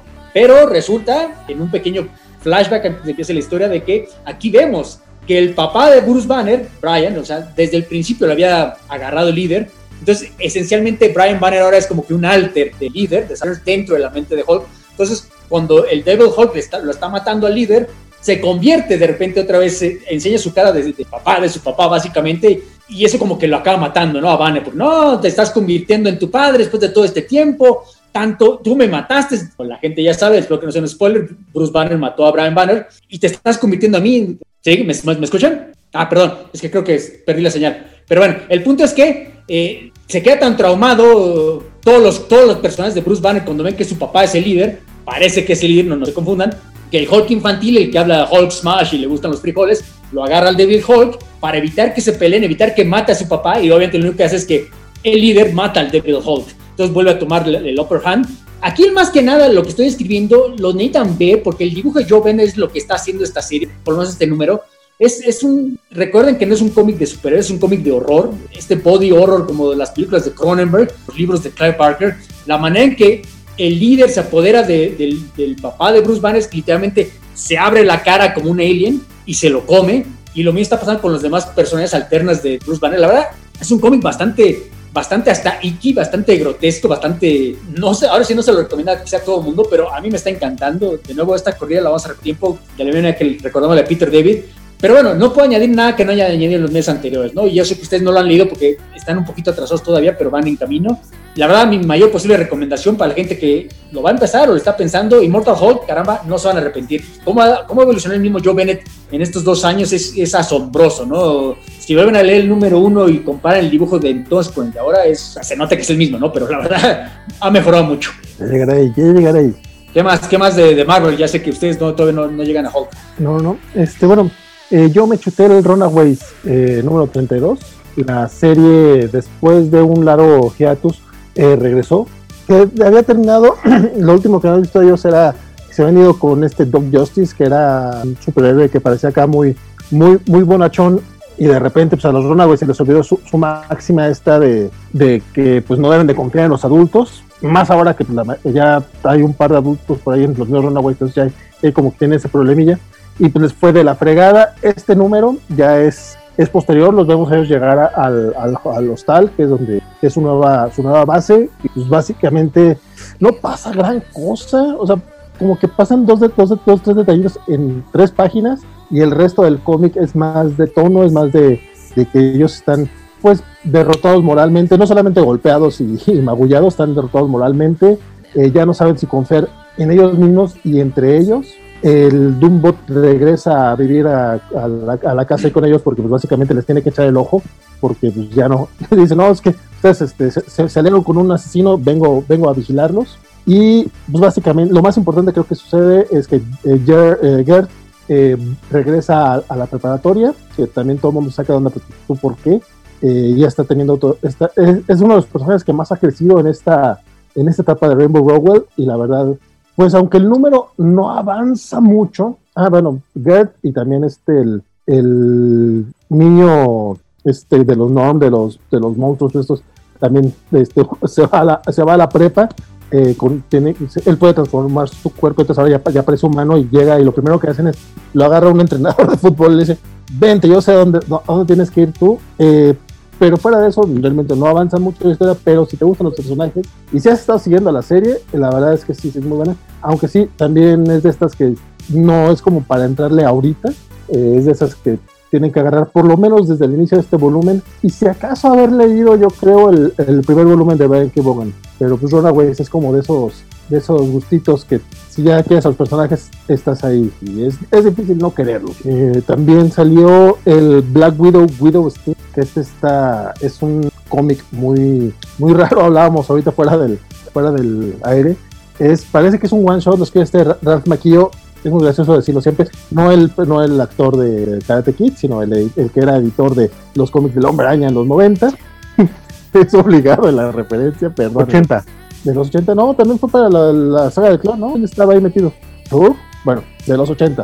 El, el caso que es ese Ralph Es, vemos a Natasha infiltrándose en en una fiesta de, la magia de los mafiosos de Nueva York, que es dirigida por, por eh, este Silvermane. Básicamente él manda llamar a todos y les dice, ¿saben qué? Pues ahora sí, aquí es donde yo voy a, yo voy a controlar todo, me van a dar el 50% de todo, lo, de todo lo que ganen, porque pues básicamente tengo la varita esta de, de la que, que, por alguna razón Doctor Strange eh, le prestó a un museo como si eso fuera bastante inteligente por parte de Stephen, se me hizo como muy raro. La roba este cuate, pues con esto ya yo voy a ser bastante chingón. Eh, y pues nada más es Natasha rescatando básicamente la, la varita y ahí este aparece otra gente a la que le en la cara y que tenía Silverman como entre secuestrada y no sé por qué confiaba en ella como si fuera su secuaz cuando no era así. Ya, o sea, es una historia muy sencilla, no sé, a lo mejor se me están escapando cosas, pero Francisco, Francisco, tú que sí la leíste, ¿a ti qué te sí, No, es que, es que el problema es que no tiene sentido de principio así, o sea, hay una razón por la cual Rafa Macchio era editor y no escritor, y se nota este, en este número. Eh, básicamente, como dices, Natasha va a una misión secreta porque sí, no hay introducción, no hay nada, nada más llega a la misión desde el inicio. Eh, es, Silverman, o sea, por vida del, del señor es Silverman quien carambas al día de hoy conoce a Silvermane, a quién diablos le importa Silvermane. Este, sí, o sea, bueno, fuera de, o sea, come ¿no? este, em, escenas de acción, escenas de acción además tontas, de pronto eh, eh, empieza a activar eh, cuando va a rescatar la, la bueno, a recuperar la vara de Watun, eh, cruza como tres trampas, pero son tres trampas una detrás de otra, o sea, básicamente no tiene ni que dar el paso, son tres cosas que pasan al mismo tiempo, las libra con particular facilidad, pero el guion se supone que es como para darle un dramatismo así brutal, entonces cada trampita la, la, estira como por una página, lo cual está torpe, está torpe, con ganas, la resolución final de que resulta que la muchacha con máscara de hierro que viste junto a Silverman en las primeras páginas era una agente de Shield que estaba supuestamente secuestrada cuando parecía más bien que era como la novia de, alguno de, ellos o de su matón eh, gigante que, vemos en algún momento.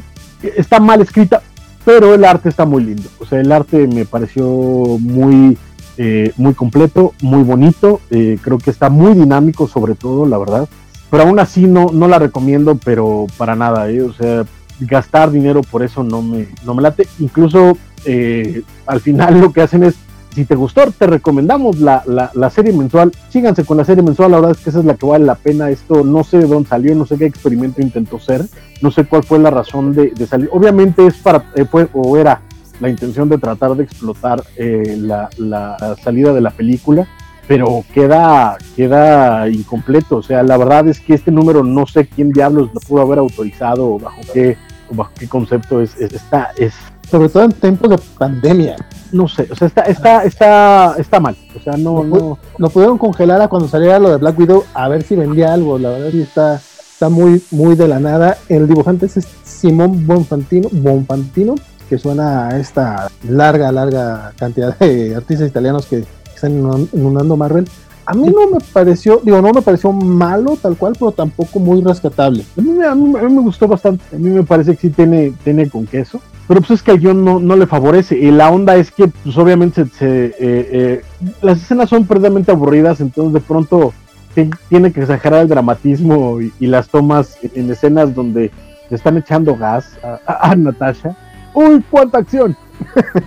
Sí, no, Entonces, sí, no, usted no, no. Horrible, horrible la cosa. ¿Sabes qué es lo peor que, o sea, horrible Empire, esto es mediocre. es, como peor, es un poquito más gacho, sí. ¿Qué más, qué más de Marvel? ¿Tuya nada, carnal? El Strange Academy. ah, el Strange Academy 4, Jesús de verdad.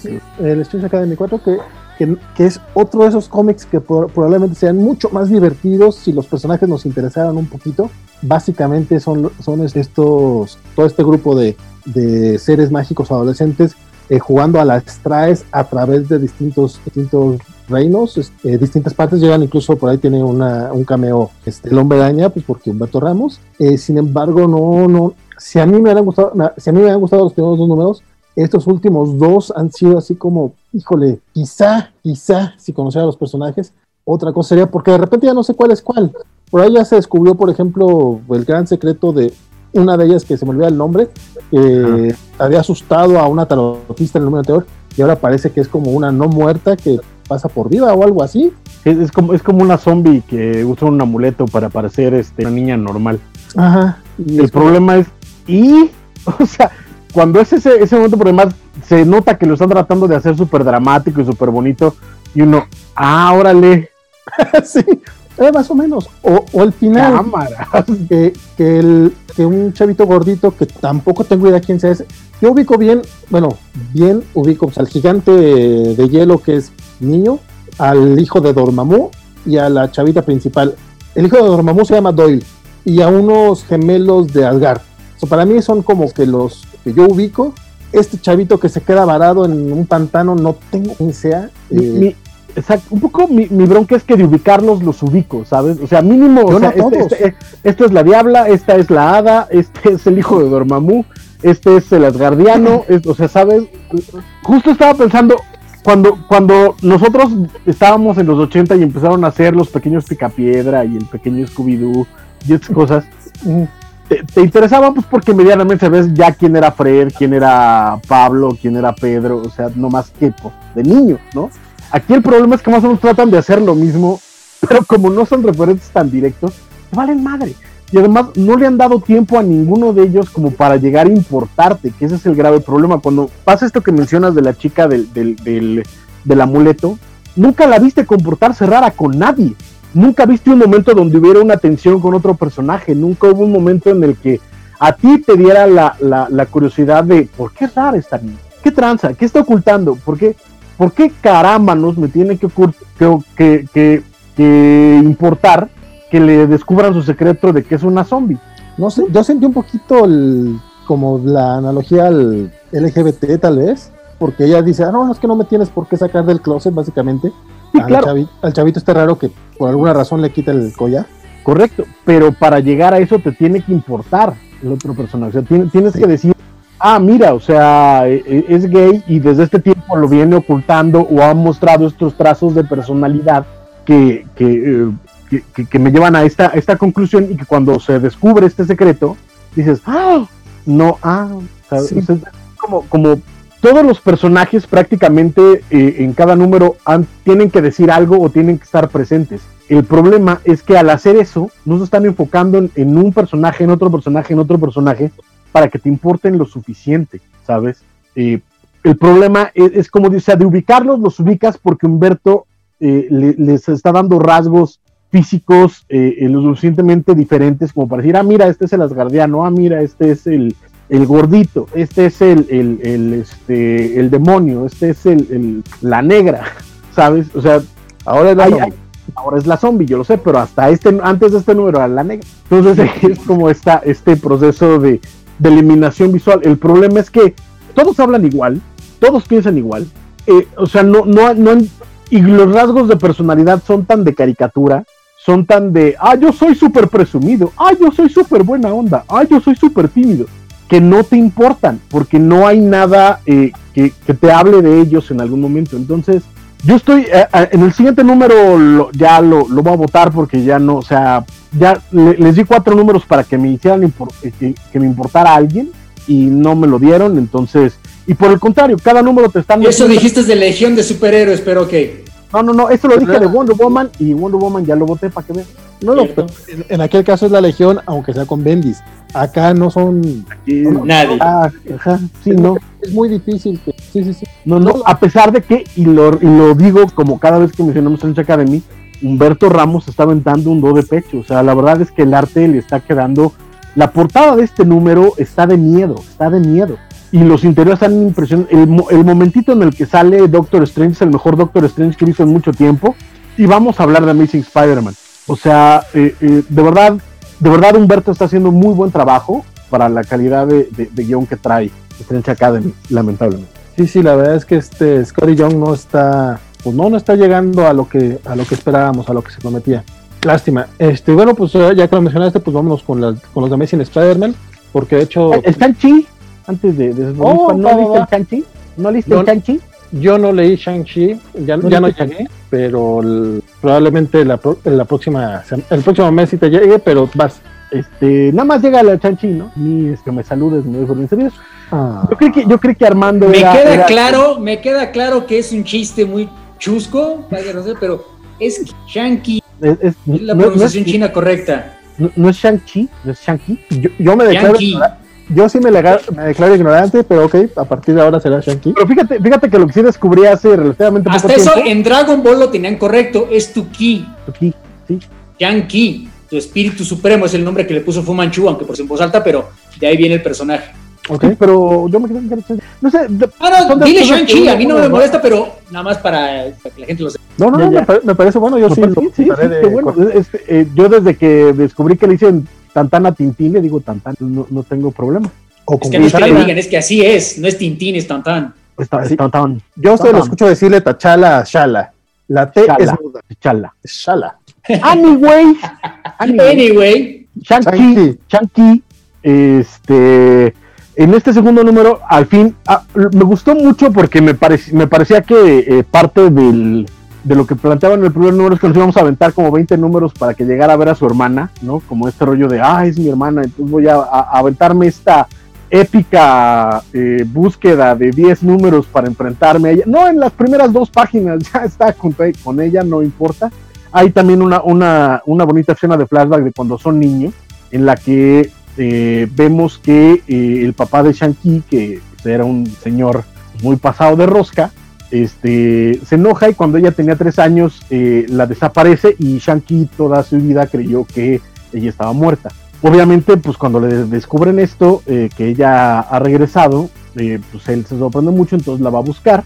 Luego, luego la, encuentra y tienen como este bonito encuentro. La verdad es que es una escena muy bonita, como incluso emotiva. Y eh, ella le termina contando qué fue lo que pasó con ella después de esa última vez en la que Shanky la vio, eh, dónde terminó y qué es lo que pasó y por qué está haciendo lo que está haciendo. Y su idea es eh, eh, parte de, de la eh, eh, el papá lo que era era como líder de un grupo de asesinos, cada uno con un arma diferente, diferente ¿no? Entonces Shanky era ese, es actualmente el maestro de la mano mortal, de Deadly Hand of Kung Fu, así se llamaba su.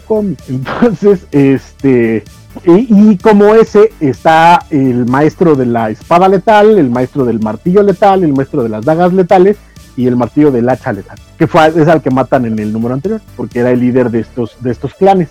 Y lo que vimos en el es que cuando matan al, al líder de los clanes, la, la, llama que se prende para que sea el nuevo líder es en la en el puño mortal que es Chanqui. Entonces, eh, la hermana está muy enojada porque su papá desde Ultratumba, que es quien decide quién va a ser el próximo líder de, esta, de este grupo de asesinos, eligió a Chanqui por encima de ella. Entonces, eh, lo intenta matar envenenándolo con pastelita. Obviamente no lo logra. Eh, y al final vemos que lo van a rescatar una vez más los que vimos en el número anterior, que son el, la, la, maestra de las dagas y, la, y el maestro de la espada. A mí y parece ser que todos... ¿Mandé? A mí sí me hubieran matado con los pastelitos. Sí, no, a, a, a todos. Este, pero, sí. no, no sé, pero a mí también. Oye, eh, pero en este cómic ¿tiene nombre la hermana? Eh, sí, sí, sí le dan el nombre. La neta es que no me acuerdo porque así está. ¿Te acuerdas si le ponen Follow Sweet?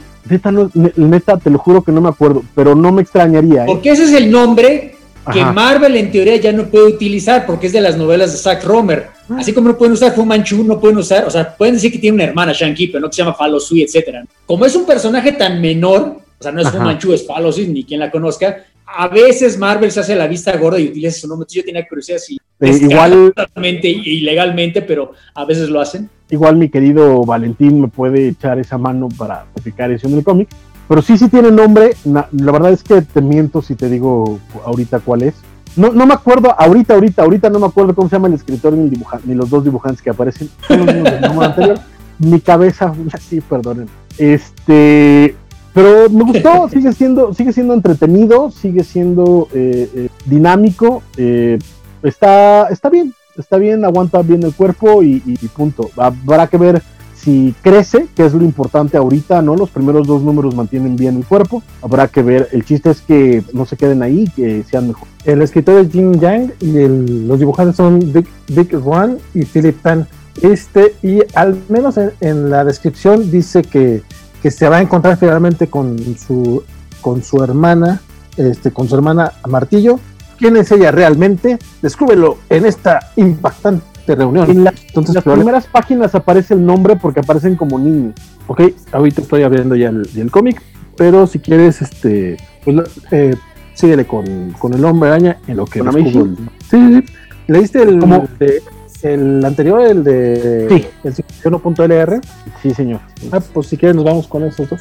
An- ok, este, pues el- yo había dicho hace dos semanas que me emocionaba mucho porque iba a aparecer este, eh, Doctor Strange, y eh, pues me la cumplió, en este número aparece Doctor Strange, tiene unos momentos de diálogos con Peter, eh, se supone que Peter va a pedirle ayuda a, a- a Doctor Strange y eh, a él lo están persiguiendo pues, todos los, los miembros de Spider Familia, eh, que ahora están poseídos por el chamuco, ¿no? Por este ser llamado Kindred que lo ha estado este, acosando desde los primeros números de Spencer.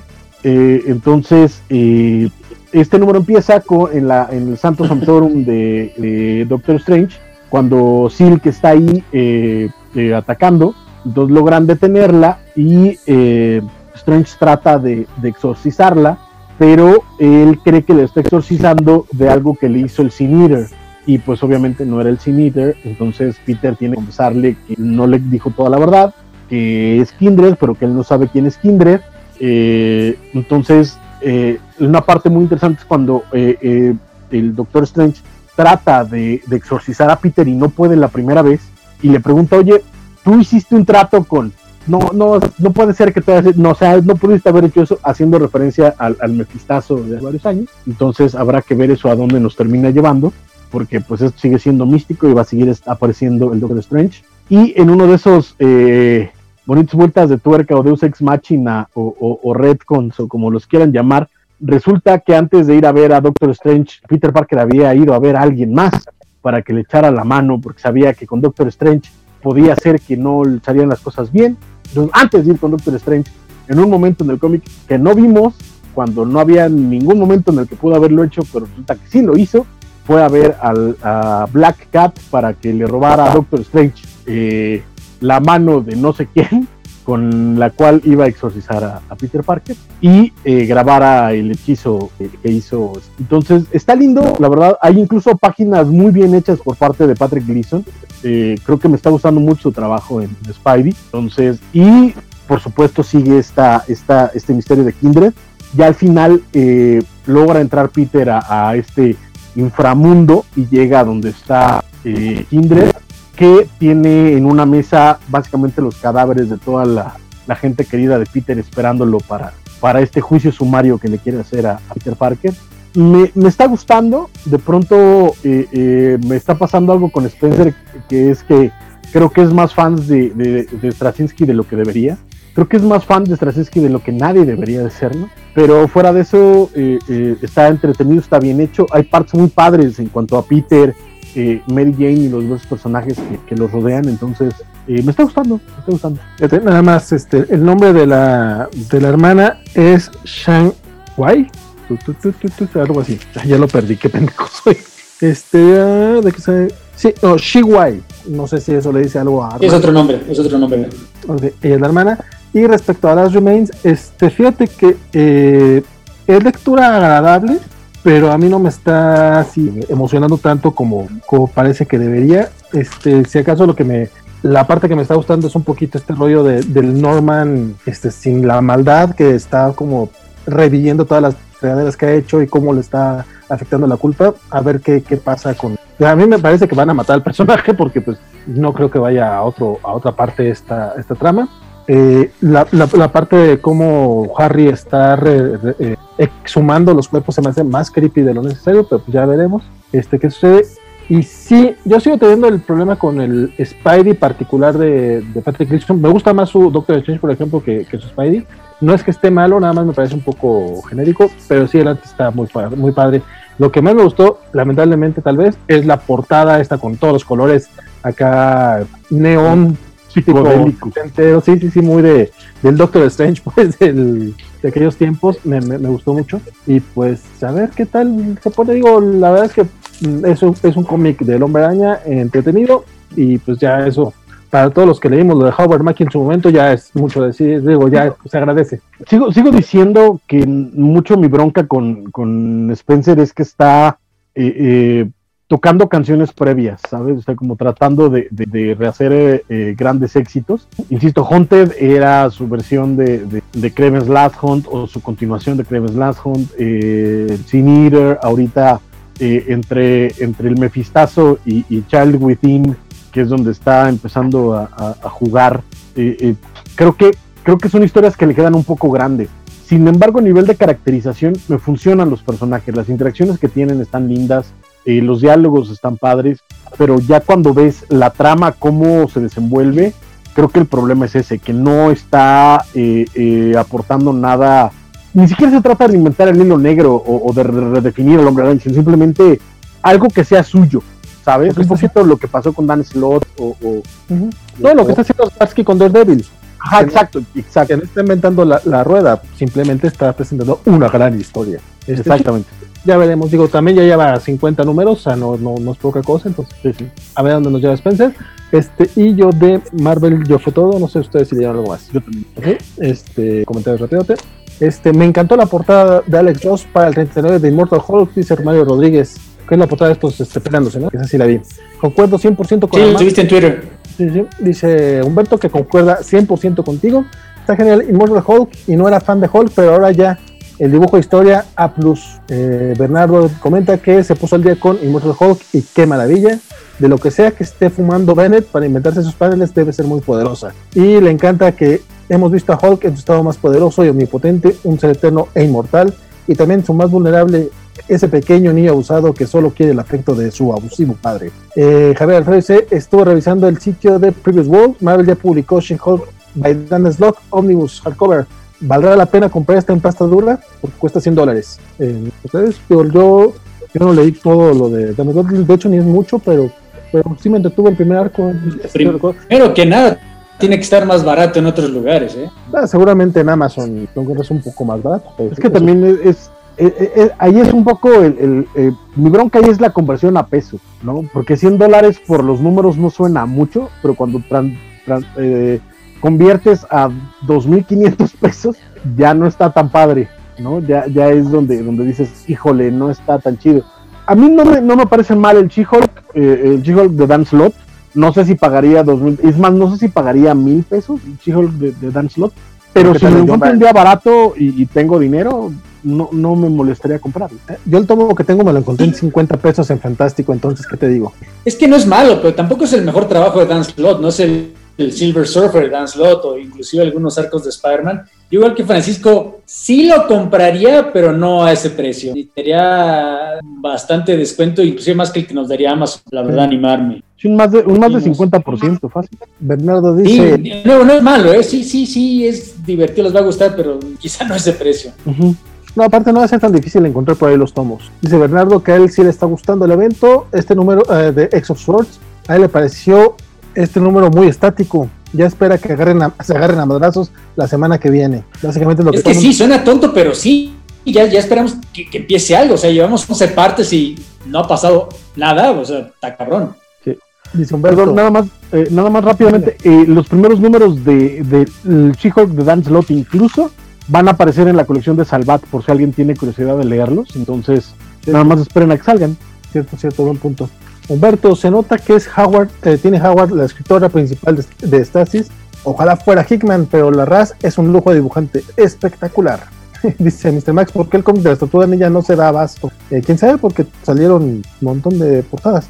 Eh, ya no le queda claro si Francisco lee por placer o por masoquista. Ah, ya entendí. Dice Juan Carlos. ¿Es por placer o por masoquismo, compadre? No, placer. O sea, también hay, hay, por ejemplo, lo que mencionabas, ¿no? La Legión las amo, o sea, lo voy a leer pues porque aunque no sea mi legión, tiene algo que ver con ellos, entonces no, vamos, me leí, me leí varios anteriores que no me gustaron particularmente, entonces... Ya menciona Empire. No, no, eh, pero hablando de la legión, por ejemplo, ¿no? A mí, por ejemplo, eh, yo sé que tú y yo no, no coincidimos, pero a mí, por ejemplo, los de Dan Abnett y, Andy Lanning no me parecieron muy buenos. Y les, les, di una repasada porque es la legión, ¿sabes? Entonces, eh, es parte, es parte de lo mismo. Y un poco también porque. Estarás de acuerdo que son mucho mejores que lo de Bendy. Sí, por, bastante, sí, sí. dice Bernardo que escuchó en un podcast una pregunta muy interesante. Si el líder está sirviendo a The One Below, ¿Será posible que este último sea alguien que conocemos? ¿Puede que una personalidad más de Bruce Banner? Todavía no sabemos quién es The One Below. Me sorprendería, pero Ewing solamente saca eso de la chistera a veces, entonces no quiero descontarlo. Dice que hizo catch up también de Runaways y está divertidísima. Sí pasa poquito, sí pasa poco en este número, pero si los arcos van a estar tan buenos como los anteriores, vale mucho la pena. Y sí, la verdad es que Runaways está muy, muy divertida. Este, y pregunta si no leímos Shang-Chi. Se va moviendo rápido la historia y hay un conflicto emocional muy interesante. Aunque no conoce mucho el orden del personaje, le pareció divertido. Ya acá ya lo comentó el buen Francisco. Dice Alfredo Rocha: Esa varita de Watum me recordó a Sailor Moon y a las varitas doradas de, los de las bastoneras de banda estudiantil. Eh, digamos, dice Manuela Carilla, ¿qué onda? Son lo máximo. Muchas gracias, compadre. Este, no lo, no lo creo, pero gracias.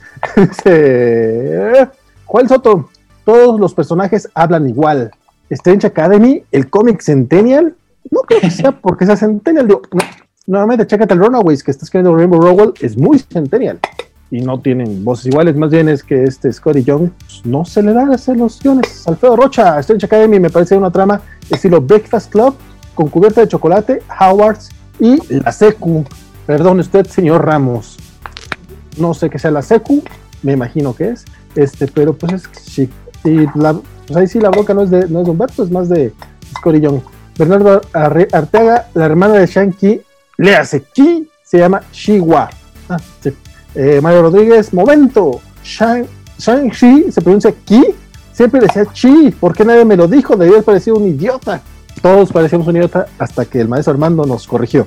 El villano Fu Manchu es tan antiguo que ya forma parte del dominio público. Dice Alfredo Rocha, Russell Ghul y el emperador Ming son influencias de ese personaje. Este, Fumanchu ya es del dominio público porque ese es el problema con Marvel, ¿no? Eh, Erwin Solórzano, ¿esperan King in Black? No. ¿Ustedes esperan King in Black? Ni sé qué es eso, man. Es el evento de Donny Cates con, con el Venom y todas esas ah. cosas. No, no. Ni sabía qué era.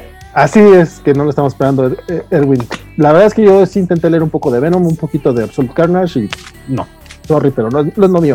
Yo estoy leyendo el Thor de Donny Cates, que asumo que va a llevar eventualmente este evento que mencionan, pero no, no, no. Es probable porque es el evento del Donny Cates verso. Y Juan Carlos dice, ya di que sí es masoquismo, que, el masoquismo es un placer y ya, dice Juan Carlos. Y se acaban los comentarios de la parte de Marvel. Vamos a Independientes. ¿Qué, qué leíste tú, Armando? Vamos. No, pasemos a Independientes porque de hecho sí hubo bastante esta semana. Yo de hecho leí más Independientes que Marvel y DC juntos. Empecemos con Department of Truth, el número 2, esta serie que nos gustó tanto el mes pasado de James Tinion. James Tinion demostrándonos que cuando está con sus propias propiedades, porque esto de hecho es Great Own, además de como que le echa un poquito más de ganitas a lo que hace en DC, que, de hecho no es mal trabajo, pero creo que se nota la diferencia. Eh, recordarán que empezó como que es un protagonista que lo meten a un departamento gubernamental que se encarga de debunquear las conspiraciones, porque además, si mucha gente lo cree, la conspiración loca que sea, se hace realidad, ¿no? Entonces tienen que estar manteniendo la realidad hasta status quo. A, a mí me encantó el primer número, yo hasta lo comparé con el de Black Monday Murders. Este número creo que me gustó, pero es curioso porque digamos, el primer número era el cero, explicar la premisa. En este, en teoría, ya tendría que empezar la historia propiamente pero digamos, la portada, si habrán visto la portada de Simmons, es básicamente la cara de Ronald Reagan toda pintarrajeada. Y uno pensaría que iba a ser continuar lo de debunquear las teorías de conspiración política. Obviamente son pedras a Trump y al fake news, a todo lo que está pasando hoy en día. De alguna manera como que ignoran su propia portada y, la conspiración de la que están hablando este número es algo que le pasó al protagonista de niño, la, los Satanic Panic, que es algo que pasó en los 80 en los Estados Unidos y que resulta que sí es cierto, ¿no? Entonces, a grosso modo, para no echar spoilers, creo que es una ligera están desaprovechando la oportunidad de continuar esta, esta vibra política que el número aquí se va más por lo natural que desde el principio se notaba que por ahí iba el asunto, ¿no? Pero no sé, con esta portada de Reagan yo me estaba esperando otra cosa.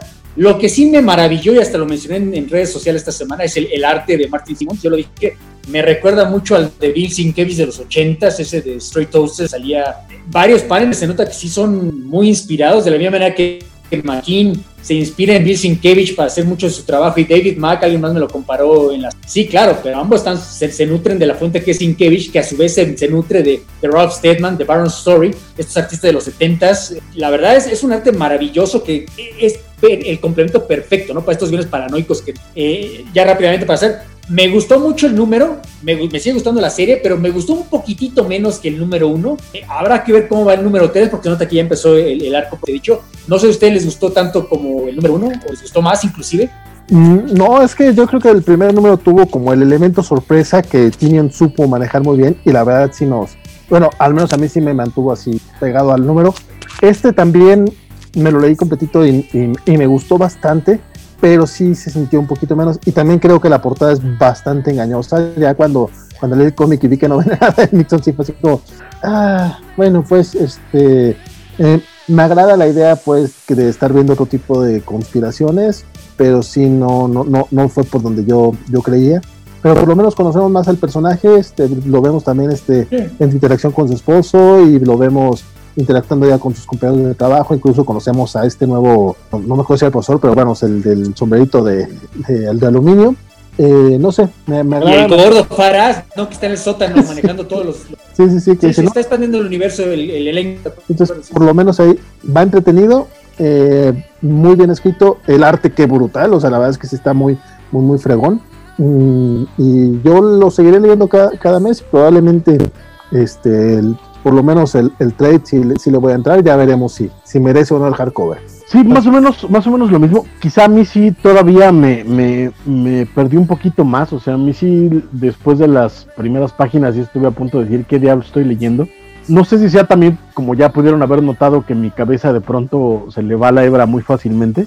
Pero mientras leía las primeras páginas y hasta que no están comiéndose los, los pancakes, los agentes, me parecía que estaba leyendo otro cómic y, estaba yo en este rollo de, pero, o sea, ¿esto qué tiene que ver con lo que había leído? O sea, estoy leyendo otro cómic, me faltó uno en como que me, me desconectó muy gacho de, del número anterior y no es hasta ese momento cuando voy entendiendo cómo, cómo está funcionando o qué es lo que no quiero contar Timion. No es culpa de Timion, tal vez es culpa mía, eh, pero sí me, me, llegó a perder un poquillo. Y también igual que Armando, siento que un poco el, el eh, enfocarse en esta eh, teoría conspiranoica de, de, de, satanismo ochentero me parece un desperdicio de premisa hasta, me atrevo a decir, grave, porque lo que nos habían prometido en los primeros números será algo mucho más eh, mucho más fuerte. Entiendo que ahorita lo que está tratando de hacer es que nos, que nos interesemos en el personaje, ¿no? Ya nos vendió la premisa, ya nos vendió el mundo, es algo interesante, es algo loco, es algo nuevo. Ahora tenemos que invertir emocionalmente en la, en la historia, ¿no? Y es lo que está tratando de hacer, pero sí me sacó de onda y sobre todo que eligiera esa, esa eh, particular teoría de conspiración eh, y en ese preciso momento de la historia, ¿no? Y además que fuera como incluso la conexión cuando entran al, cuarto del doctor eh, gorro de aluminio y el primer corte que ve es de hace unos meses o del año pasado, que tiene que ver con, o sea, sí me pareció como muy fácil, como muy rápido, no sé, eh, pero en general bien, y como bien mencionan, lo que sí me pareció incluso mejor que en el número anterior fue el arte. Eh, el hombre de un número a otro, y no es que el número anterior haya estado mal para nada, al contrario, ya lo hemos mencionado, está enorme, pero en este número me parece que todavía da un varios pasos adelante. Entonces, eh, eh, espectacular, seguiré leyendo muy bien y, sí, también esperaré a, llegarle al recopilado, porque la, de nuevo además tal vez tenga la ventaja de que el primer TP salga más barato que, el usual, tal vez sea de estos TPs de 10 dólares, entonces también va, va mm. en favor no solo nuestro, sino también de la gente que nos está oyendo y que tal vez no, no tenga para comprar los números sueltos, igual en un recopiladito de 5 o 6 números por 10 dólares, la verdad es que bien, se, se bien y más con esta calidad. Sí, sí, totalmente eh, recomendable. Bueno, continuando con Image, salió el número 69 de Sex Criminals, el último número de esta serie. Yo lo mencioné, de hecho, en redes sociales lo he mencionado en varios programas, casualmente, porque yo era el que escribía los, artículos de, de Camite para Sex Criminals. A mí Sex Criminals, honestamente, después del primer año me aburrió tremendo. No iba a ninguna parte, se repetía. A, veces había escenas y números sentidos que parecían nada más shock for shock value. Pero bueno, el punto es que terminó la, terminó la serie perdón, en el número 30, fue el último número de la serie. Y hay un epílogo que, se, salió esta semana que ocurre tres años y tres meses después, por eso es el número 69. Es decir, en vez del número 31, es el número 69 de Sex Criminals. Es como que un chascarrillo muy baboso, pero muy simpático por parte de Matt Fraction y Chip Starsky. Ah, y quería a mí me había aburrido esta serie, pero el número final, el arco final no tanto, pero el número final me encantó, me encantó. A mucha gente le puede parecer un poco cursi, pero la verdad creo que fue el final perfecto para esta serie. Sin echar spoilers, los dos protagonistas están juntos y se dan cuenta que a lo mejor no van a estar siempre juntos, el amor no necesariamente dura para siempre, por más que lo quieras pensar lo contrario, pero en ese momento están juntos, ¿entienden? Entonces, uno nace solo, muere solo, pero en este momento estamos solos juntos. Entonces podrá ser muy cursi, muy baboso de telenovela mexicana, pero la verdad funciona para ser criminal y funcionó para ese número, fue un final muy bonito, la verdad.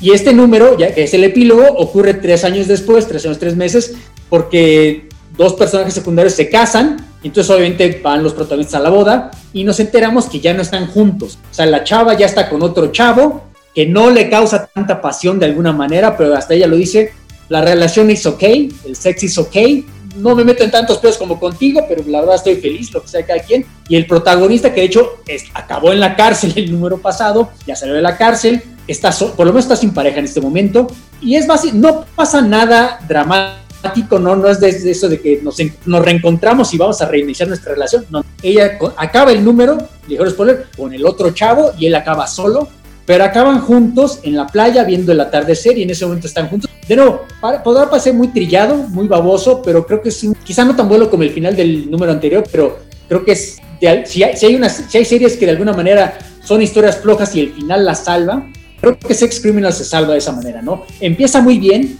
lo de en medio me consta que es muy aburrido, muy tedioso, pero acaba muy bien esta serie, ¿no? Entonces la verdad, yo durante mucho tiempo, a pesar de que hacía los artículos para Kamite, no se la recomendaba a nadie. La verdad, échense el último arco. Bueno, si no han leído, pues hay que leerla todo, pero el último arco, si la recuerdan, se salva mucho y este epílogo fue, me pareció precioso. Esto, eh, el final y el epílogo me parecieron preciosos, entonces la verdad se los recomiendo esos dos números a todo el mundo con el pequeño caveat de que pues, obviamente hay que leer toda la serie, los 29 números previos para entender qué está pasando, ¿no? Pero sí, sí, me consta que hay mucha gente que lee los cómics de Kamite o, o los cómics de Image la verdad, si le perdieron el ánimo igual que un servidor, denle una oportunidad al número anterior y este, créeme que les va a gustar mucho. No sé si ustedes leyeron los Extremes, me imagino que no, pero...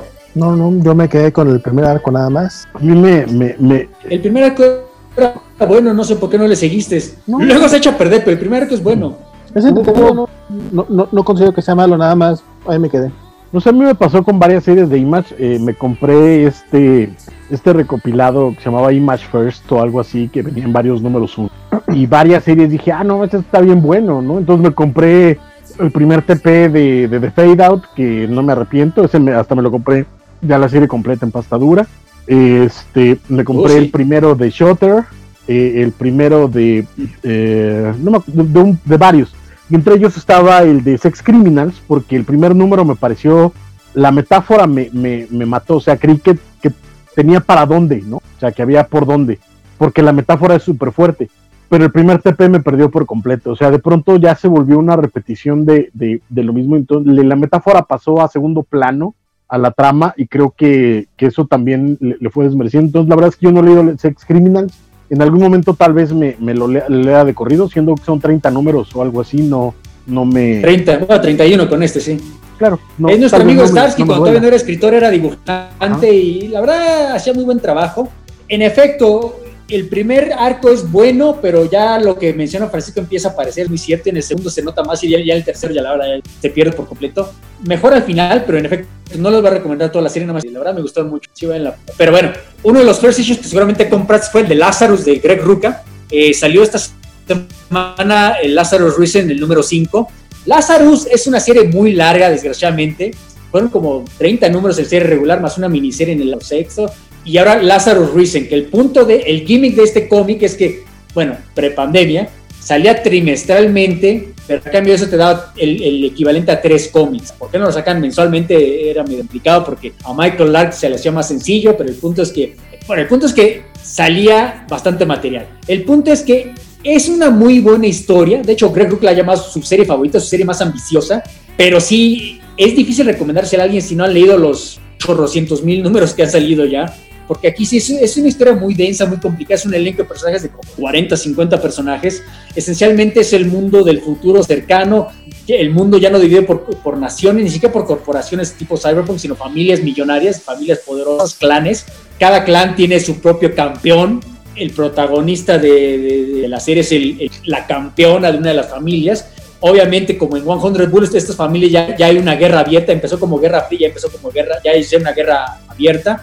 Hay mucho en cada número, como son el equivalente a tres números, pasa mucho, ¿no? no Greg Rucka no es el típico como lo que pasó en Doctor Doom, que te platican lo que pasó, cámara, no, aquí vemos eventos importantes, eventos históricos en, la página, bien narrados, bien escritos, pero la verdad, yo, yo le recomiendo serie a todo el mundo por los guiones de Ruka, por el dibujo de Michael Lark, pero con el enorme, aquí sí, enorme asterisco de que si no han leído lo anterior, pues ni se molesta, o sea, no hay manera de que vayan a entender nada de lo que está pasando en Lazarus Si son fans, y a lo mejor le han perdido el hilo porque lo que sabe cada quien, la, la pandemia si salían cada tres meses o cada cuatro meses cada número, aquí con la pandemia ya ha sido un caos el número. En el último año o dos han salido creo que dos números, entonces, entonces mucha gente sí empezó leyéndola, pero mucha gente ya se le perdió, ya, ya, ya se le olvidó, le está gustando o no le gusta, pues ya, ya se olvidó, no tiene que estar buscando. Además de que como son tres números, por, por cada número eh, sale caro, ¿no? Entonces la verdad, entiendo que mucha gente no le esté siguiendo. Mencionado los recopilados, eh, Lazarus es una serie que ha sacado, bueno, sacan en rústica por cada arco, pero salen los, los hardcover, es sí son bastante chonchos, han salido creo que tres hasta ahora, ya viene el cuarto, nada más que un caos el, horario que tenía Ruca, pero ya debe venir el cuarto, entonces eso es que se la recomiendo mucho, si les gusta series de acción, series de espionaje, les va a gustar, Greg Ruca es, garantía, excepto en Lois Lane, recordemos, pero Greg Ruca usualmente es escritor, y el dibujo de Michael Lark, eh, la verdad, si recuerdan a Steve Epting en Captain America Brubaker, es un estilo muy similar, muy realista, muy dinámico, la verdad les va a gustar, pero bueno, con el pequeño que ve que ya les dije, si no, si no la conocen, pues caramba, aprovechen, compren los hardcovers. No sé si alguno de ustedes leyó Lazarus, o son fans de la serie, o no saben de lo que estoy hablando. Va, continuemos con... Más bien, ah, bueno, pasando rápidamente a... Ah, perdón, perdón. ¿Ibas a decir algo, Valentín? No, no, que más bien es eso, o sea, no, no tengo mucha idea de lo que está hablando. Pero... Ah, ok. Pero eh, muy bien. Eh, rápido, porque sí leí muchas cosas. Pasando a, a Dark Horse, salió Hellboy, el número 2 de Return of Effie Cole eh, esta, esta miniserie de dos números es una secuela de The Crooked Man, que es una serie de tres números que sale hace como 11, 12 años, que hizo Mike Miñola con Richard Corbin. Es de los mejores cómics en toda la historia de Hellboy, The Crooked Man. No tiene nada que ver con las historias principales de BPRD o las ranas Lovecraftianas y etcétera. Era una historia aislada, un tributo a las historias de Manly Wellman, no importa, pero de lo mejor que hizo Corbin con Miñola con Hellboy, ¿no? Y ahora hicieron una, secuela 12 años después, Tristemente ya no regresa Richard Corbin, ahora se encarga Zach Howard de hacer el dibujo. Menciono todo este breviario cultural porque el número uno salió en febrero, o sea, antes de la pandemia, entonces mucha gente seguramente ni se acuerda. Por eso, por el tiempo y porque, siendo muy honesto, no es tan bueno como The Crooked Man, me gustó, pero siendo honesto, no es tan bueno como The Crooked Man. Zach Howard es un dibujante que a mí me gusta mucho, pero esto va a sonar muy redundante, pero no es Richard Corbin, no se compara de ninguna manera. Es, es una secuela en el sentido que salen los. Hellboy regresa a Virginia, en los Apalaches, en las montañas, y se encuentra con varios de los personajes de esa miniserie original. Algunos ya murieron, pero algunos regresaron. Regresa Effie Cole, es la, bruja miniserie, que la verdad la dibujaba mucho más, más caliente, por no usarme un término tan vulgar. La, la dibujaba mejor, la dibujaba más buena Corbin. No, no, se pierde mucho, la verdad, de tío Effie Cole es una buena, es una bonita miniserie, si recuerdan, pero más que nada para recordar de Crooked Man. Yo cuando estaba leyendo esta me, me volví a chutar de Crooked Man de, de Corbin y ahora pues, nada más sirvió para empeorar esta miniserie de, de Zack Howard. Yo la recomendaría para completistas, no es mala, pero como es secuela de la de, la de Corbin, pues es inevitable y en ese caso, pues sí pierde mucho, ¿no? Creo que Francisco me mencionaste antes de entrar al que tú le habías le echaste el ojo. Sí, correcto. Eh, básicamente coincido, no, no es la, la, original, como mencionas, es, es una gran historia y además, bueno, el arte de Corbin nunca está de más, pero eh, creo que es una buena historia de Hellboy, o sea, dentro de lo que cabe, creo que también hace mucho tiempo no leíamos algo de, eh, de Hellboy en forma, ¿no? Aunque en este caso aunque aparezca bajo el sello de Hellboy and the BPRD, en realidad the BPRD no, no tiene nada que ver, es una historia de Hellboy. Entonces, eh, para aquellos que extrañábamos a Hellboy o que hacía mucho que decíamos, ay, ya sé, no, me gustaría volver a leer algo, no está mal, eh, es una historia lindita. Creo que también parte del problema que tiene es que ya, creo que se nota que Miñola ya contó todo lo que tenía que contar con Hellboy. O sea, ya ahorita más bien es este, entre, no quiero decir entre sacar lana, porque tampoco me parece justo, ¿no? Pero sí, o entre seguir eh, dándole la vuelta al, mismo círculo y, por puro cariño y pura nostalgia, eh, me parece que más bien es, por ahí, ¿no? Es que creo que dices en el clavo, o sea, Miñola todavía escribe algunas historias en este universo Pero ya las de Hellboy, honestamente, ya no son las mejores. Uno leía Hellboy in Hell porque él lo dibujaba. Pero ya desde ahí las historias eran medio flojonas, eran más, más vamos a ver el arte de, de Miñola que otra cosa. En BPRD se mantuvo porque John Arcudi, el tristemente caído en desgracia John Arcudi, que coescribía gran, gran parte, ¿no? Miñola daba el plot, caso, y, y Arcudi es el que hacía el trabajo pesado. Yo, a mí me gusta lo que está escribiendo Miñola, pero con los otros personajes, ¿no? Con, con Putin, la miniserie hace poco, con Frankenstein. Pero ya lo de, lo de Hellboy, pues lo lees, y como tú mencionas, ¿no? Por, por cariño al personaje, por la misma razón que tú lees Legion, pues yo sigo leyendo los de Hellboy, pero sí, ya no es, ya no es el Miñola escribiendo. Si, si lo dibujara, pues sería otra cosa, ¿no? Sí, ya Hellboy ya es, se está volviendo un personaje menor dentro de su propio. No te voy a decir que es triste, pero sí ya no es lo que era hace 10 años todavía. Exacto. es, que, es que es un poco eso. O sea, por ejemplo, realmente, eh, si pones esta serie así como está, por ponerte un ejemplo, con, eh, con los lobos de, de la, la, segunda, eh, bueno, el segundo especial o la segunda versión de Hellboy, los lobos de San, Algo, de, de San Augustus. Ah, de Saint August, sí, sí, sí, sí. sí. Ajá, sí, de, sí. de Saint August. Ah, esa es una eh, gran serie, es una gran, es un one shot, perdón. Pero no, no sé, fíjate que cuando, cuando los pones juntos, a mí no se me hace tan, tan disparado, ¿sabes? Eh, dentro de lo que cabe. Eh, eh, o incluso con The Coffin.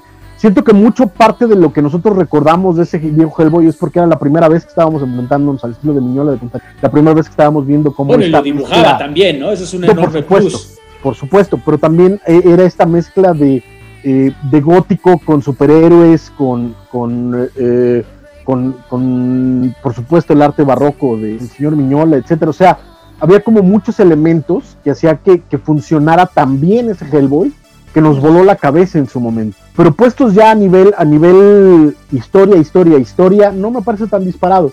El problema es que ahorita venimos después de 30 años de- de leer por primera vez a Hellboy, con un Miñola ya cansado, con poca fuerza, eh, eh, y un artista que, como mencionas, no es eh, de los mejores que ha tenido Hellboy. Tengamos en cuenta que a, Hellboy lo ha, lo ha dibujado Miñola, Duncan Fegredo y este, Richard Corben.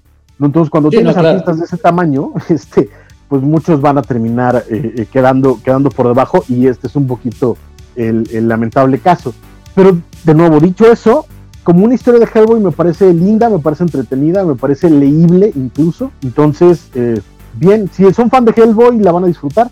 Si no, pues no es la mejor introducción al personaje para nada. Eh, si vayan sí, un poquito eh, a nivel eh, cronológico. Entonces, con ese, con ese pequeño aviso. Pues qué bueno Pero que bueno, ¿Mandé? a ver, bueno que perdón, no- eh, quedándonos en Dark Horse, eh, salió el número uno, el coronel Weird, Cosmagog, que es otro personaje de- del universo de Black Hammer del Lemire.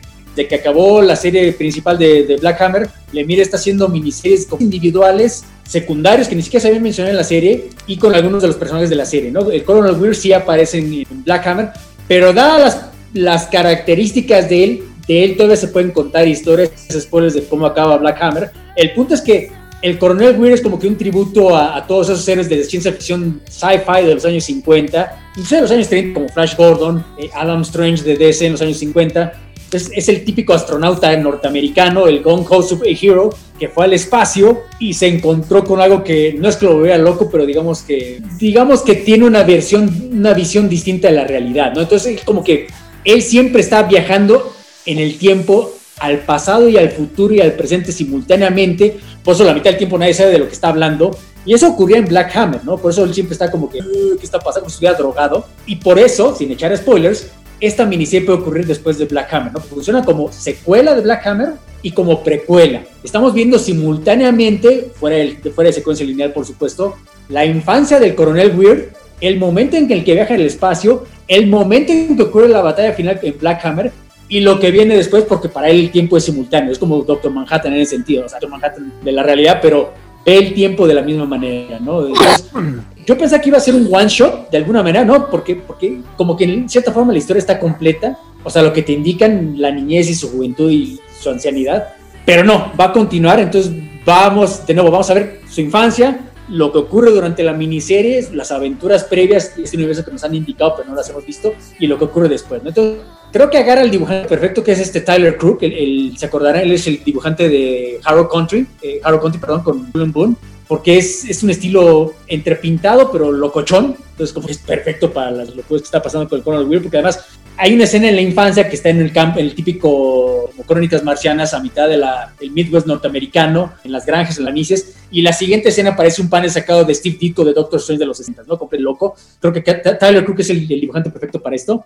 De nuevo, yo me canso de recomendar todas las miniseries del de Emir del Black Hammer Universe, porque la verdad todas son muy buenas, todas son tributo a algo distinto. Entonces, si no te gusta eh, la última de Skull, eh, Skullboy, por ejemplo, que era más de crimen urbano, esta te puede gustar, o te puede gustar la del Doctor Tomorrow, que es más de Legión de Superhéroes, o la de Doctor Frankenstein, perdón, que es de, criminales. Hay un tributo a todos, de la misma manera que Kurt Busiek hace tributo a todos los géneros de superhéroes en Astro, aquí está haciendo Lemir lo mismo con Black Hammer, entonces yo, yo me canso de recomendar, no sé si le pueden echar el ojo a ustedes, a mí me gustó. Era de los que tenían la lista y ya, ya no alcancé a leer.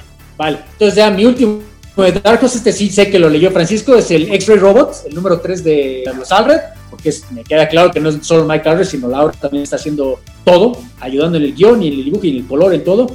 Eh, yo recuerdo que a Francisco le gustó este muchísimo. De hecho, creo que el, el X-Ray Robot 2, el anterior, te había gustado más que Department of Truth. Para mí me había gustado más Department of Truth. A mí este X-Ray Robot, el 2, me gustó un poco menos que el 1. El 3 me sigue gustando mucho, entiendo lo que está haciendo Alred, que es lo que está haciendo siempre, lo que sea Darwin Cook, que es este tributo, incluso más que tributo, una continuación de los cómics de los 70 como que más inocentes, más llenos de imaginación, más para todas las edades. Pero a mí este número creo que sí me falla un poco, porque esencialmente los tres personajes principales, cada uno se va a un universo, una tierra alterna, y vemos por supuesto que son, hay variaciones con la historia que conocemos, pero se siente tan irrelevante, porque a la, a la página 5 viene el robot a rescatarlos y nunca más vamos a ver este universo. Me queda, o sea, los tres universos que visita. Entonces, como que es una pérdida de tiempo en realidad. O sea, es divertido ver variaciones en temporadas como siempre, este tipo de cronías muy básicas, muy. Pero me sobró a mí. Creo que el único que me parece importante de este número, no sé si tú estás de acuerdo, es la última página en que los robots se juntan y esencialmente le explican el plot al protagonista de dónde están en su reality ship, que es si se destruye el universo, aquí nos mantenemos a salvo y podemos tener las señales para recrear eh, la realidad como debe ser, ¿no?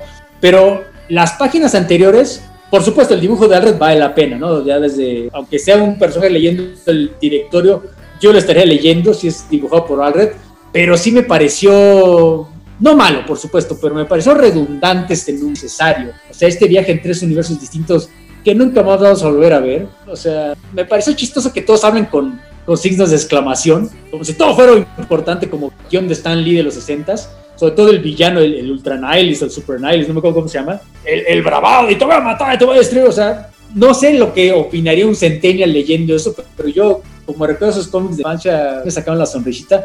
Pero te confieso que este número me gustó menos que los anteriores. A ver, a ver qué, qué pasa en el siguiente.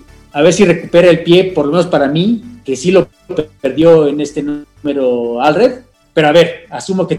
Pues eh, coincido contigo eh, en, a, cierto punto, a mí creo que me gustó un poquito más que a ti, pero sí coincido que, que hay ahí, eh, que el número queda plano, o sea, no siento más tanto que haya perdido a dónde va como que queda plano, sobre todo porque los dos anteriores vuela con tantas ideas que aquí simplemente parece una continuación del anterior y queda, y queda plano, sobre todo porque además cada uno de los mundos a los que viaja cada uno de estos tres personajes tendría que tener un impacto profundo en el personaje y el arco no se completa, no sobre todo el de ella, que es el que se supone que es como el golpe emocional, que es porque se supone que eh, en este mundo ella termina de pareja del protagonista, pero de ese universo, y hay como todo un drama ahí entre familiar y tal eh, extraño, entonces no llega nada, nada más llegas al momento de, del drama y no, eh, no culmina, no llega ni a catarsis ni a nada, simplemente queda como, como una especie de, de fresco más que como, como una idea o como una historia. Y lo mismo pasa con el, con el otro científico, que aunque la idea de ese mundo me parece todavía más interesante, ¿no? Porque es un poco, llega un mundo donde todos los humanos tienen la piel púrpura, porque resulta que descubrieron que la fórmula para eh, eh, evitar el racismo es eh, volverlos a todos púrpuras, alterarlos genéticamente. Entonces está muy, está muy chistosa la idea, pero tampoco termina llegando a ningún lugar, ¿no? Nada más aparece, le cuentan qué onda, como que lo aíslan. Él ve que hay bebés de, de, distintas etnias conocidas hoy en día y se pregunta qué le van a hacer y de pronto llega el robot y se va, entonces queda como, como en ese em, en ese eh, eh, eh, storytelling interruptus, ¿no? Que es un poco lo que le pasa a las tres historias. y es donde, donde creo que, está el tropezón de este número o, de nuevo esta, este, esta meseta que no termina de culminar. Habrá que ver qué es lo que hace, yo le tengo confianza, sin embargo me sigue gustando mucho. Las tres ideas me parecieron muy, el doctor nihilista, dónde cae el, el, científico que es esta torre de basura donde además terminan todos los cómics de Madman, que es un metacomentario muy... Sí, eso es buen detalle, sí. Este, etcétera, o sea, hay, hay, hay cosillas eh, eh, ahí que me gustan mucho, pero sí el problema es ese, ¿no? Como que llegamos a un, a un remanso y este remanso no tiene los suficientes picos como para que te interesen eh, en el avance, entonces tenemos que ver a dónde va, ¿no? pero la, la, cantidad de ideas que está soltando por número como si fueran cartas, eh, siguen siendo, siguen siendo muy entretenidas. Y bueno, como mencionas, el arte, claro que vale la pena. Salió el número 9 de Discover Country, me dijiste que también le echaste el ojo, ¿no? No, ese no. No, no, no, de hecho no, no he leído la serie, entonces ando, ando en esa espera. Ah. Fue, vale, ¿no? Lo estuve leyendo, pero no leí la... ¿Lo que? ¿Rapidote o...? es que no avanzó mucho, ¿no? No, bueno, eh, eh, estamos a mitad del segundo arco donde ya dejamos esta tierra. Recordarán que en On Discover Country se refiere a los Estados Unidos después de que se aislaron, eh, esta especie de alegoría extraña y cierta punta profética porque empezó antes de, de, todo el desmadre de Trump. Entonces llegan estos exploradores, la primera zona, ya, son 13 zonas como las 13 colonias originales de los Estados Unidos, era este especie de mundo postapocalíptico que fue el primer arco. Ya pasaban al siguiente, a la, siguiente zona porque se ven obligados a, a, recorrer las 13 zonas para poder salir de los Estados Unidos. ¿Por qué? Porque el tiempo ocurre distinto en cada zona, ¿no? Entonces no pueden salir tranquilamente de vuelta al exterior porque regresarían en otra época. Entonces, para regresar a su momento, al momento correcto, tienen que recorrer todo, toda la espiral. Como. Entonces, ya están en, la segunda zona, que es el segundo arco. Eh, es esta utopía, esta científica, nanotecnología, esta especie de Menlo Park, donde si la primera era una especie de fantasía torpe, libertaria, el individualismo más que nada, aquí es como que este espíritu del principio del siglo XX, donde los americanos eran la tecnología es el futuro, etcétera. No sé, me está gustando mucho, me sigue gustando mucho, pero aquí ya creo que sí se están notando los viejos vicios de Scott Snyder, que hasta cierto punto Soul se los había mantenido bajo control. Aquí ya se, se, nota que Snyder es bueno para las premisas y más o menos para el desarrollo, pero para la aterrizada es medio malo si el primer arco acabó medio irregular, este está continuando mal, la verdad. Se está viendo un poco todo, se está viendo un poco preachy, o sea, entiendo que con la realidad que estamos viviendo es no ser preachy políticamente, pero hay maneras más útiles de hacerlo, ¿no? Se está viendo medio torpe. No sé, yo lo sigo recomendando este cómic, sobre todo, ahorita más que nada por el dibujo, más por el guion. Snyder, yo, yo no soy hater de Snyder, pero este segundo arco sí me está decepcionando un poco. Yo creo que se va a leer mejor de, de golpe, pero faltan tres números, tres números para que acabe, entonces la verdad, yo estoy pensando sinceramente los siguientes tres números y esperarme que se junten los, el arco completo antes de llenarlo. Este, este último arco sí me ha dejado un poco que desear, no sé si, ah bueno, es que no lo han leído ustedes, pero a mí sí, el primer arco me gustó, o sea, según es, pero me gustó, creo que tenía mucho potencial para ir a muchas partes y la verdad, la primera parte donde vamos fue un poco decepcionante, pero bueno, sería interesante escuchar la, la, reacción de alguien más que lo hubiera leído para a ver si a lo mejor soy solo yo, ¿no? A ver, que los leo de mal humor y no me gustan tanto, pero este sí me está decepcionando este segundo arco. Y bueno, ya ya para terminar, eh, salió el número 6 de Tartarus, ya comienza el nuevo arco de esta serie de Johnny Christmas y John Jack T. Cole, perdón, con el pequeño que de que no regresa el dibujante, creo que es nada más por este número, siguiente regresa, pero en este número es este Andrew Cranky. No es tan bueno como Jack T. Cole, la verdad, que, que era un, se, se es un dibujo muy heavy metal de los 70s, pero intenta hacerlo. Este me recordó, no sé si se acuerdan, Richard Case de Doom Patrol de Grant Morrison de los 90 un arte muy cuadrado, también muy dinámico. Creo que se presta porque lo que pasa en este número rápidamente es que la madre de la protagonista, la asesina serial, que parecía que había muerto en la primera parte del primer número, que era Double Size, y la policía que lo... Se acordarán que parecía que habían muerto, pero regresan en el número, en la última escena del número anterior nos damos cuenta que regresan, regresan juntas ya como aliadas, y aquí vemos lo que pasó justamente después de que hubo esta explosión, y se perdieron, no sabemos dónde o por qué, pero están en este desierto, comida y sin agua, y obviamente enemigas todavía, están intentando sobrevivir la, el desierto. El, el, segundo arco supuestamente va a, va, va a narrarnos qué pasó con ellas, cómo sobrevivieron y cómo regresan ya como aliadas para el tiempo preso. El primer número me gustó. En, en, realidad no pasa mucho, es como que una escena de acción larga, se están peleando estas dos. Es divertido, pero en realidad es como que cero para el resto del arco, ¿no? Lástima que no estuvo Jack T. Cole porque me gusta mucho su dibujo, pero creo que hace buen trabajo este nuevo dibujante que no, no, no, no lo conocía yo hasta ver este número. De nuevo, recordarán, creo que el primer número va a pasar el montón de ideas y, y el arte maravilloso. Si soy muy honesto, se lee mejor de, de, golpe. Aquí creo que va a pasar lo mismo. Es igual que con Discover Country. Es el pequeño problema que tenemos hoy en día, ¿no? Los cómics no están hechos para un cómic, la mayoría están hechos para el arco. Entonces, pues, seis números, ocho números, tenemos que esperar seis, ocho meses a ver si va a valer la pena. Por desgracia, yo le tengo fe porque el primer arco fue muy bueno, a fin de cuentas, pero este está empezando. En tiempos de pandemia, más de ocho meses, compadre. Pues sí, la verdad, sonará chusco, pero pues es cierto, ¿no? Esto veto a hacer cuando salga. Tengo entendido que las ventas son buenas, entonces sí va a salir por lo menos, sí va a acabar la historia, pero sí vale la pena. Y ya fueron los ocho cómics independientes que leí esta semana. Sí, este, yo me chuté uno que se llama Legacy of Mandrake. Man, ¿Cómo se pronuncia Mandrake en inglés? ¿Mandrake? Mandrake de Magician. Mandrake, sí, como Mandrake the Magician. Pues básicamente el legado de Mandrake el Mago. Es este un cómic que, de hecho, la, la editorial es Red Tide Comics y Stonebot Studios. La verdad es que Stonebot jamás he escuchado hablar de ellos, pero pues leí Mandrake y dijimos, vamos a ver qué tal. La verdad es que Mandrake no sale, es este, básicamente es, es la hija que se llama Mandy Paz, de hecho pues, es latina. Bueno, no es la hija, ella vive en el edificio, pero pues, realmente te dan, se llama el legado de Mandrake, entonces yo digo, sí, a huevo va a ser la hija, nada más se va a hacer el giro. Eh, es un cómic muy, muy centennial, como mencionaba hace ratito en los comentarios, sí está un poquito en el estilo a lo mejor de, de estos Runaways de Rainbow Rowell. Eh, van dos números, el número cero está gratis en Comixology, por si le quieren checar, eh, que es básicamente el setup del, del, cómic.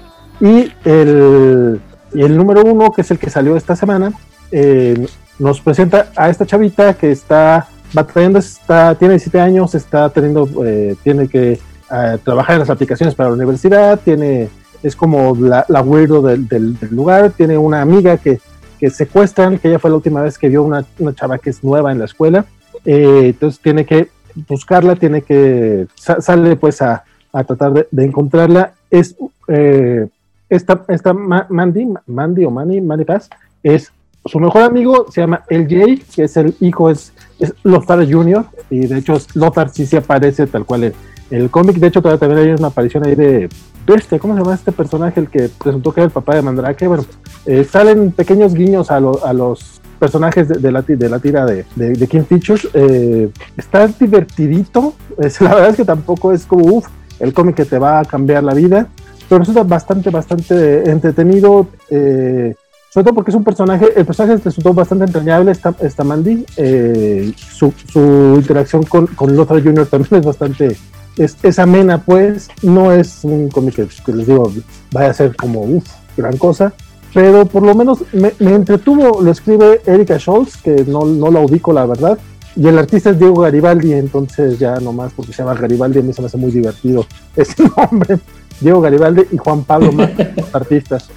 Es muy difícil no, no, no recomendar. Digo, no te creas, no es como uh, la recomendación para todos, pero si les gustan los cómics como Runaways o algunos de estos de Boom que también están haciendo como para, para público más joven que nosotros, este, igual sí echen un ojillo. Aparte, pues, no sé, como que sí me, me agrada la idea, pues, que se trate de retomar al menos lo, los conceptos o las ideas de, de cómics viejos y presentarlos a nuevas generaciones. Que curiosamente hablando de, de cómics para, para nuevas generaciones, me leí este, esta semana salió el segundo número de una serie de, de Boom, escrita por Jan Dursema, del cual ya ni me acordaba yo que existía, pero mira tú, salió, se llamaba, se llama The Unkindness of the Raven, o sea, eh, la poca amabilidad de, de las cuervos, que eh, básicamente es acerca de un pueblito perdido, me parece que en Massachusetts, que se llama eh, Ojo de, Cangrejo, eh, donde llega una chavita eh, nueva a la escuela, a esta preparatoria, se acaba de mudar ahí con su papá. Ella recuerda que cuando, eran, cuando ella tenía tres años, en un accidente de automóvil donde su papá se lastimó la espalda y la pierna, se murió su mamá y su, y su hermana gemela. Entonces llega a este pueblo y hay una, este, eh, un letrero de desaparecida y resulta que es una, se desapareció del pueblo una chavita que es exactamente igual a ella y eso pues, obviamente la saca de, de, pedo. Y eh, parte de lo que va descubriendo en esta escuela es que hay dos grupos, ¿no? Como ya básicamente sabemos, están las populares y como las, las, las rudas, las malotas de la escuela.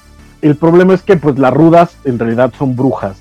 Eh, y parte de la idea es que vienen de una tradición de brujas que se escaparon de la, eh, de la cacería de brujas de, de aquellos años oscuros de, de las colonias estadounidenses. Entonces está el misterio de qué onda con la chavita que se perdió, porque además resulta que la chavita que se perdió era la mejor amiga de la niña popular. La niña popular quiere que esta chavita no se junte con las, con las cuervos, que son las, las brujas, eh, y las brujas, pues obviamente le dicen que ella pertenece con ellas, entonces que tiene que juntarse eh, eh, con ellas. Y no está mal, no, no me parece un cómic malo, creo que de muchas veces Boom no está produciendo nada mal ahorita, pero sí me parece un poco lento, sobre todo hablando de esta de generación centennial que es un poquito más movida y que tiene varias, varias características ya únicas al final de cuentas, ¿no? Tanto en lenguaje como en cultura, como en el manejo de tecnología y de, y de incluso de estilo de vida, digámoslo así. Esta me parece que fue escrita por alguien que estaba pensando en una preparatoria de los 90, lo cual eh, no habla tan bien de, del cómic. Pero dicho eso, no, es, no está mala lectura, eh, avanza. El arte es un poco torpe por momentos, no, no es... Eh, no es enorme, pero tampoco está, está mal. Y sobre todo eh, lo, interesante es ver qué onda con estas cuatro brujas que son las, las compañeras de escuela de esta chica. Eh, espero que parte de lo que van a seguir contando en los siguientes números sea la historia de las niñas y de dónde vienen y dónde van y todo esto, más allá del misterio, que a mí la verdad es que me atrapó tanto. Entonces, eh, pero está ahí para el que quiera, sobre todo eso, hablando de, de este público Centennial, como lo mencionaba ahorita Valentín, tanto en Ronaways como en este cómic de la herencia de, Mandrake o el legado de Mandrake. Igual denle un chance a esta este, On Kindness, Kindness de Raven. Y va. Y pues yo creo que ya. ¿Leíste otra cosa aparte de las tortugas o ya nos vamos a esto? Sí, no, ya. Nos vamos a las tortugas, pues. Vámonos, vámonos. Chan, chan, chan. Pues ya esta semana salió el tan esperado por todos, menos por este Armando, evidentemente, el cómic de The Last Running, el último running de las Tortugas Ninja, que por cierto, gracias al buen este Yarena, eh, que nos spoileó el final de manera horrible fuera del aire cuando lo entrevistamos hace como mes, mes y medio, nos dijo quién era el último running, este sugiero que no, no, lo, no, revelemos porque pues como que sí ha sido no, yo sí lo voy a decir, no me importa. Ok, bueno, pues tú lo vas a decir. No, no es cierto, no, no, no, tienes razón, tienes, razón. Pues básicamente nos encontramos a una de las cuatro tortugas ninja este, en un mundo ya futurista e incluso está, eh, tratando de entrar a una ciudad, me imagino Nueva York, que ya está amurallada incluso y pues es, va en búsqueda un poco de venganza en contra del hijo de... el nieto. El, nieto. de Shredder. Sí, cierto, el nieto de Shredder la historia en sí no pasa mucho. Eh, básicamente es eh, la tortuga intentando entrar a, la, a, ese lugar. Eh, logra apenas salir vivo sin lograr su cometido. Y tiene por ahí un pequeño momento en el que recuerda varias cosas de su juventud, casualmente sin, sin, ningún color en su bandanita ni nada. Y pues lo rescata por ahí una vieja, vieja conocida. Sin embargo, la historia como que sí, sí, sí ha generado mucho, mucho hype. Por, ahí, por acá nos dicen nos dicen que incluso ya están revendiendo las, los cómics, no importa la variante que sea, en 900 varos y que está causando un furor este, y brutal. un, poco, la onda con el cómic es que eh, haciendo comparativos fue un poco como, como el batipene de hace unos años, ¿no? Que de pronto salió un poco de la nada, nadie se esperaba el, el hype que iba a tener y de pronto pasó esto. O sea, sí había, obviamente se hizo ruido, obviamente hay muchos fans de las Tortugas Ninja, obviamente había gente que lo estaba esperando porque además era, eh, aunque no lo había dejado del todo, era como el, gran regreso de Kevin De nuevo, aunque no lo había dejado, pero sí tenía como, como este eso ahorita dentro del cómic. Entonces, sí había gente que lo estaba esperando, pero nadie se esperaba que fuera este, este hitazo de, de agotarse. Eh, en el primer día había gente subiendo fotos en fila en las tiendas de cómics el miércoles en la mañana para comprar un cómic, porque había tiendas a las que solo les habían llegado nueve ejemplares o estilo fuera de las suscripciones, entonces mucha gente se quedó sí y eso obviamente crea que los vendedores pues estén haciendo su ajuste ahorita con precios exorbitantes. Ya veremos la próxima semana a cómo baja un poco el cómic, que también suele pasar eso con, con estas burbujas especulativas. Exacto. Yo creo, yo creo que este todavía nos va a aguantar un par de meses, ¿eh? Creo que ahorita entre esta semana y la que sigue los, lo vamos a ver subir y poco a poco va, se va a ir estabilizando, pero sí nos va a tardar un par de meses en ver en realmente a qué precio se va a dar, ¿no? Recordemos que de nuevo el, primer número de Batman Dam eh, en la primera semana, segunda semana se estaba vendiendo mil pesos y había gente que lo estaba pagando. Ahorita de abajo ya se estabilizó, pero sigue estando alrededor de los mil pesos. La primera edición del Batman Dam. Eso hay que sí, pero también porque esa primera edición es la que sí tiene el batipene y ya las otras ya no lo tenía. Ya tiene la ¿Sí? sombrita nomás, la batisombrita. Jacob Reasons. Este, oye, ¿qué te pareció el cómic? A mí, di, dicho eso, es, es, un poco a lo que, a lo que iba eh, a estar. Eh, me gustó, la verdad es que me parece eh, es que me recordó muchísimo a las viejas tortugas ninja. O sea, habiendo leído las, las primeras tortugas en blanco y negro de Eastman y Laird, me recordó mucho esa, esa, esa parte, sobre todo porque además el pacing que, eh, en el cómic eh, lo escribe Kevin Eastman con el guionista actual de la serie de Tortugas Ninja en IDW, pero el layout de las páginas lo hace Kevin Eastman y el arte lo hacen los, los, hermanos, los hermanos Scorza. Sí, sí. Eh, Fíjate nada más, si una editorial tuviera los derechos acá en México, fíjate, tienen sus, sus firmas. No, y además, eh, incluso tiene el crédito de que precisamente Yarena hizo, fue asistente editorial en esta, bueno, hizo asistencia editorial más bien para, no, coordinación editorial sí, sí. Para, para el cómic. Entonces, eh, de, de, me gusta, tomando en cuenta que eh, el, ese primer Tortugas Ninja de, de Isman y Ler eran entre homenaje cuasi parodia al, al Daredevil de, de, Frank Miller. Este me gusta que termina siendo un homenaje cuasi parodia al, al Dark Knight Returns. Entonces, tiene momentos muy bonitos. El arte me gusta mucho. Eh, no tiene gran ciencia la, la, la, la, historia. Está, por supuesto, este misterio que te llevan durante todo el número de quién es la tortuga sobreviviente, porque las otras tres obviamente están muertas, ¿no? Y te van contando esta historia de, de venganza, ¿no? Que básicamente es acción, acción, acción, acción, acción, acción, acción. Pero me sorprende lo bien narrada que está la acción, lo bien narrada que están las secuencias, lo bien narrada que está eh, eh, toda la, la, parte de los, eh, de los golpes y los enfrentamientos con estos eh, ninjas, cyborgs, robots con los que se está peleando durante prácticamente todo el número eh, esta tortuga. Entonces, me gusta, me, me eh, no voy a pagar, eh, 900, es más, no voy a pagar 100 pesos por el cómic, pero tal vez sí, este, en un buen TP, sí me lo, sí me lo pensaría comprarlo.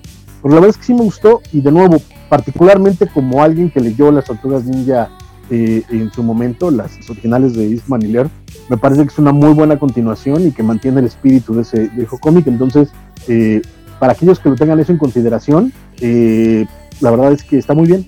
Que a mí, a mí se me hizo muy entretenido, eh, como dices, también emotivo en más de un momento porque continuamente el último Ronin está platicando con, con las otras tortugas, los tiene como, como que todo el momento los tiene a su lado, digo, no, no literalmente, sino como, como fantasmas que le están, que le están hablando. Sí, que lo están acosando y él está, les contesta y habla y todo, y aún así trata de ser lo más este, efectivo posible en su, en su misión. Eh, bastante entretenida, mucha acción.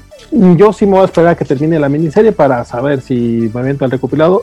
Pero basándome en este primer número, yo igual yo sí me, me aviento al hardcover. La verdad es que promete ser una muy muy buena última historia de las tortugas. Como dices, muy en el sentido de Dark Knight Returns. Entonces, porque aparte sí está toda vegetada. Me gusta incluso las maxis que tiene en el caparazón y todo. Me, me, me agradó bastante el cómic. El arte está súper bien. O sea, la verdad es que no desmerece tan, ni, ni, el trazo ni el color. Y de nuevo, la, el pacing, la narrativa que maneja Eastman y que los Scorza pudieron adaptar eh, muy bien. La verdad es que está muy bien. O sea, no, no, no hay mucho de qué criticarle, vamos. O sea, pero sí siento que sí necesita ser fan de las tortugas. O sea, la verdad es que si no, no le has entrado a ese universo y no importa tortugas ninja, no, no será el cómic para ti. Pero si les tienes un mínimo de cariño, la verdad es que te puede llegar bastante. Sí, sí, sí. No, y la verdad es que todos los que éramos niños, los 90 o adolescentes, si era tu caso, este, nos encantaron los. No, no, no, no. Yo, la vi, yo vi las caricaturas en los 90. Tú habrás leído los cómics de los 80. Aquí llegaron como dos años después las pinches tortugas. Pero no, llegaron muchísimos años después. De hecho, el cómic, el cómic, el cómic, el cómic original no llegó aquí hasta que lo tomó Camite.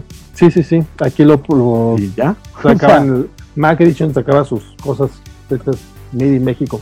Este, pues muy, muy divertido, la verdad, el de las running. Tienen chance, si, lo consiguieron, qué bueno por ustedes. Este, sí, yo soy de los que no recomienda mucho la, la reventa y menos a precios tan ridículos.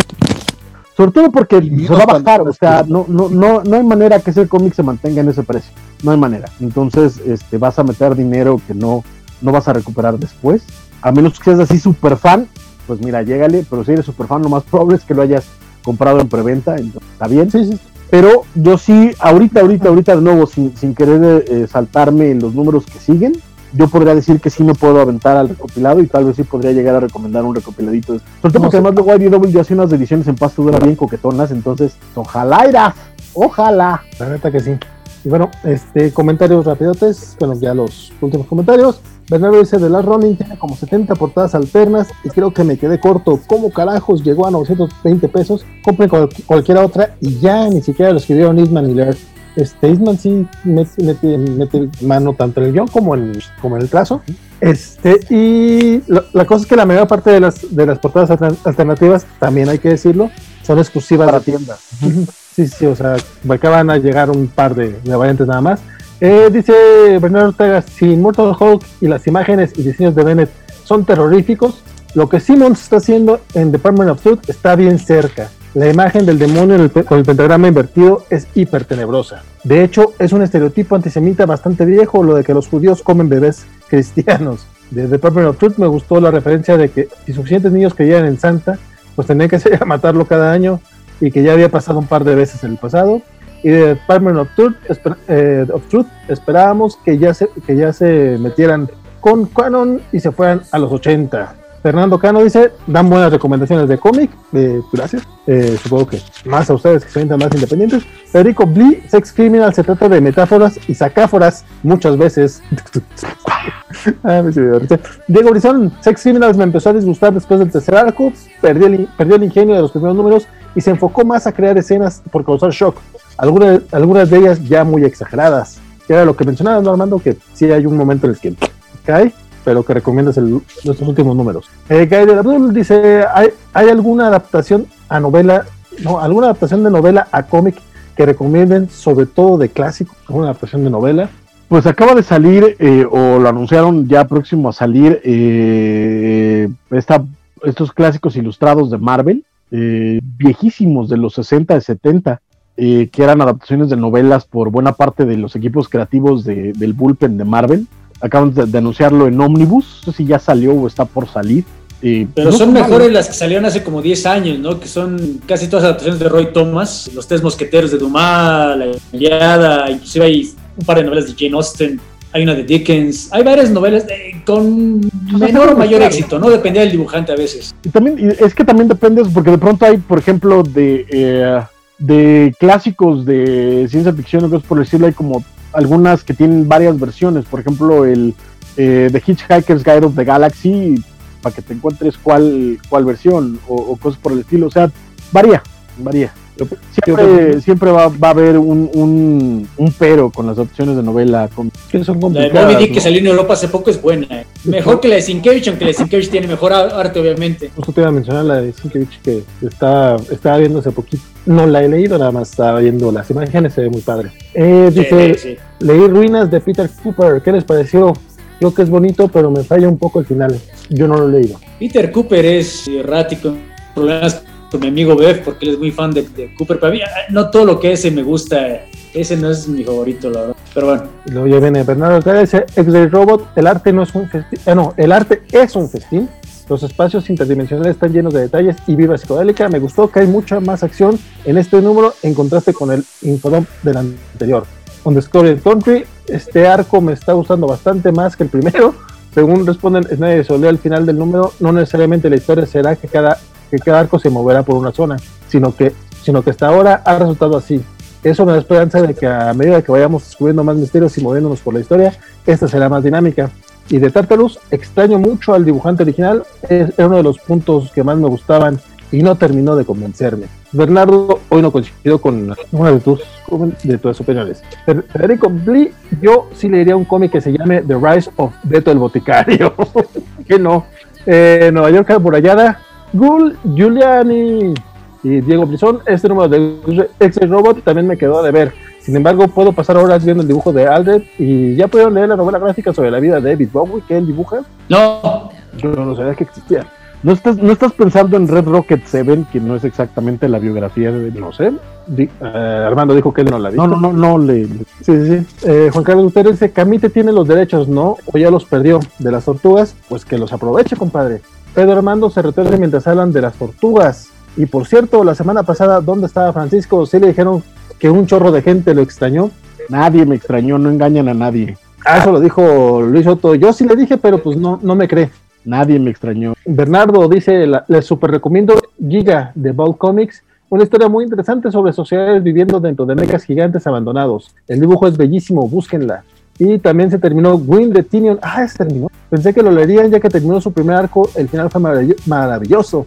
Tremendísima serie de fantasía infantil. Pues ahora sí que ya terminó y hay que leerlo. Sí, la verdad Sí, que de hecho, ya, ya que lo mencionan, igual lo leo y si me dan chance lo comentaré la semana que viene, porque yo la verdad es que no, que no, no sabía que se había acabado.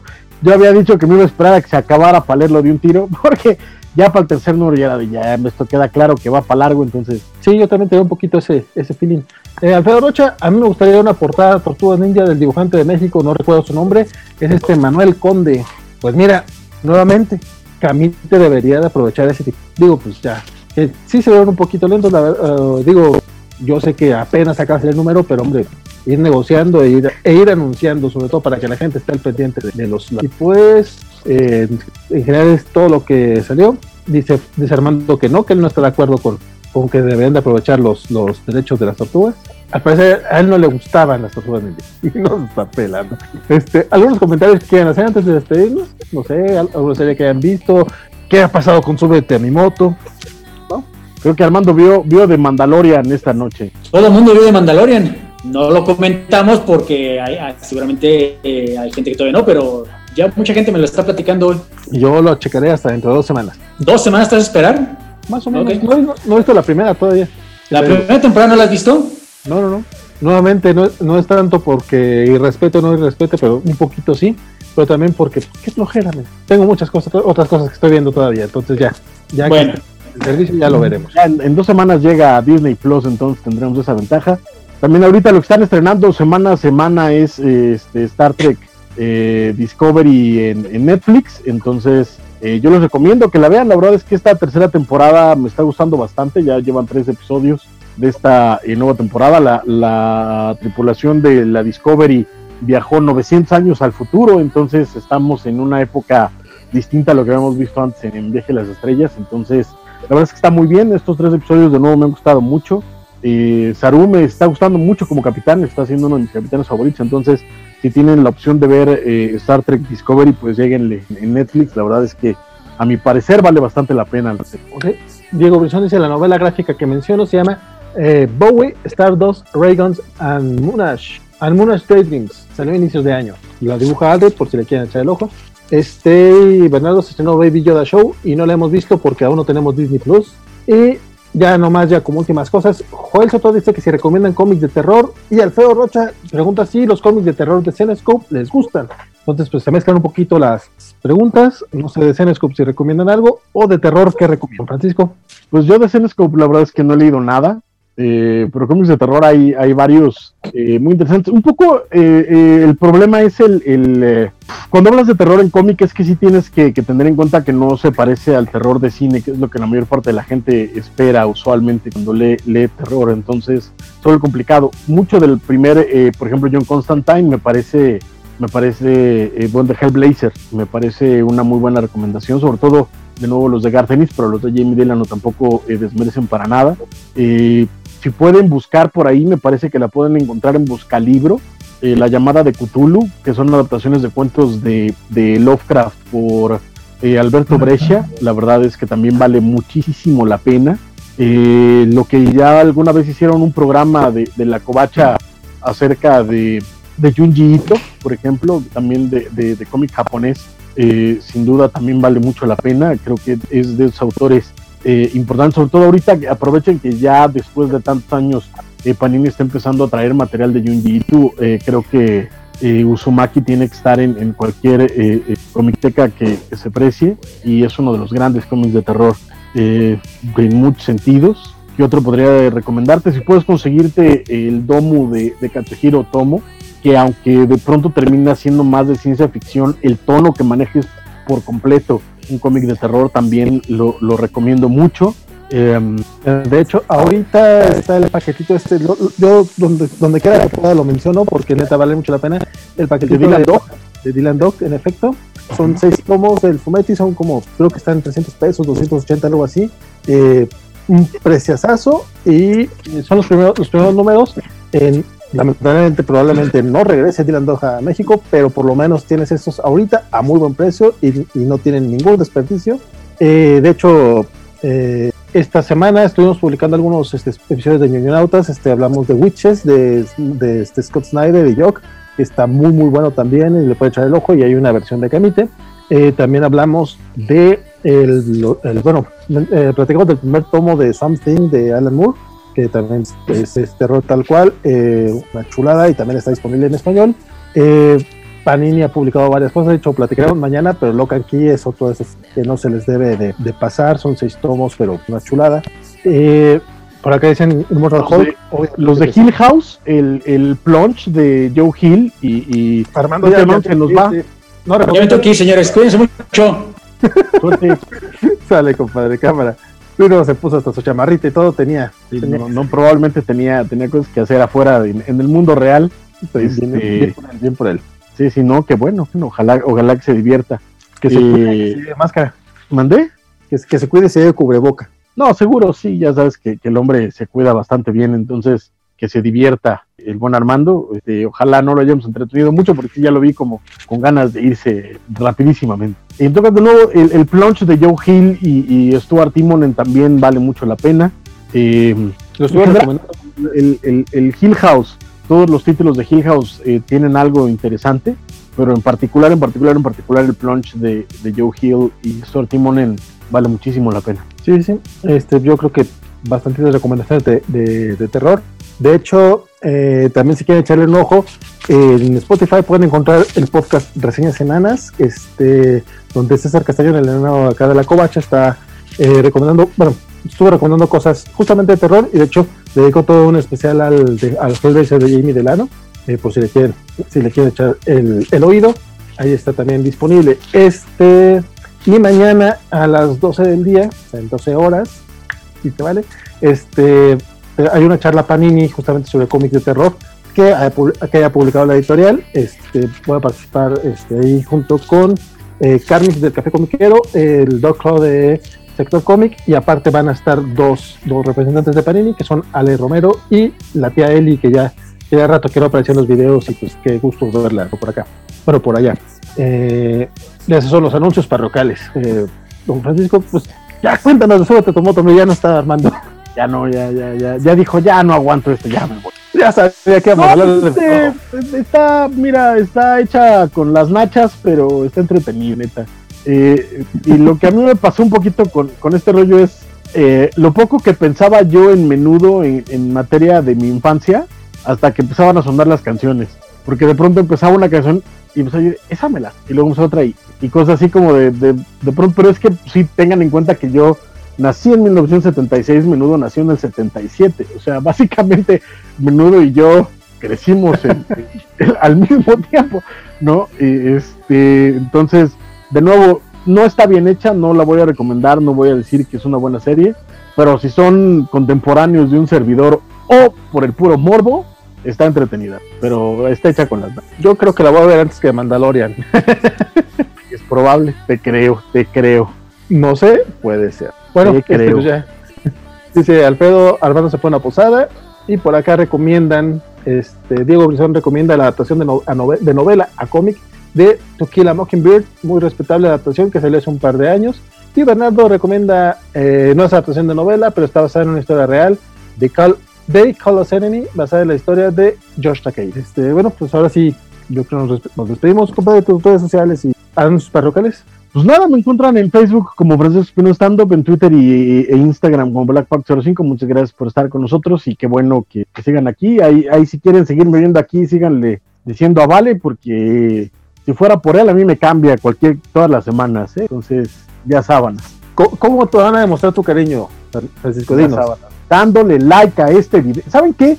Neto, o sea, no, no es este, no es mala onda, eh, ni, ni, usualmente no lo hacemos porque creo que ni Valentín ni yo somos gente que nos gusta estar rogando por cosas que usualmente eh, eh, creemos que se hacen automáticamente, pero la neta es que los, los, em, los algoritmos de, de, YouTube son un poco extraños y sí necesitamos la neta toda la ayuda que se pueda. Eh, denle like al video, compártanlo, suscríbanse, pónganle las notificaciones, comenten este video mucho. Después de, que termine el chat en vivo, regresen y coméntenos o díganle a la gente que viene a escucharnos después, coméntenos, o ustedes que nos están viendo después de la transmisión en vivo, déjenos un montón de comentarios, lo que quieran, miéntenos la madre, este, pongan un muñequito, este, lo que sea, pero la verdad es que es todo es, todos esos números ayudan al algoritmo de YouTube a que el programa se se difunda más y pueda ser visto por más gente. Y la neta es que sí, o sea, no es, no es mala onda, pero sí estamos, eh, va a sonar feo, pero creo que, estamos un poquito atascados en números, ¿no? de crecimiento en el canal. Les agradecemos todas las vistas, agradecemos a cada uno de ustedes, sin duda.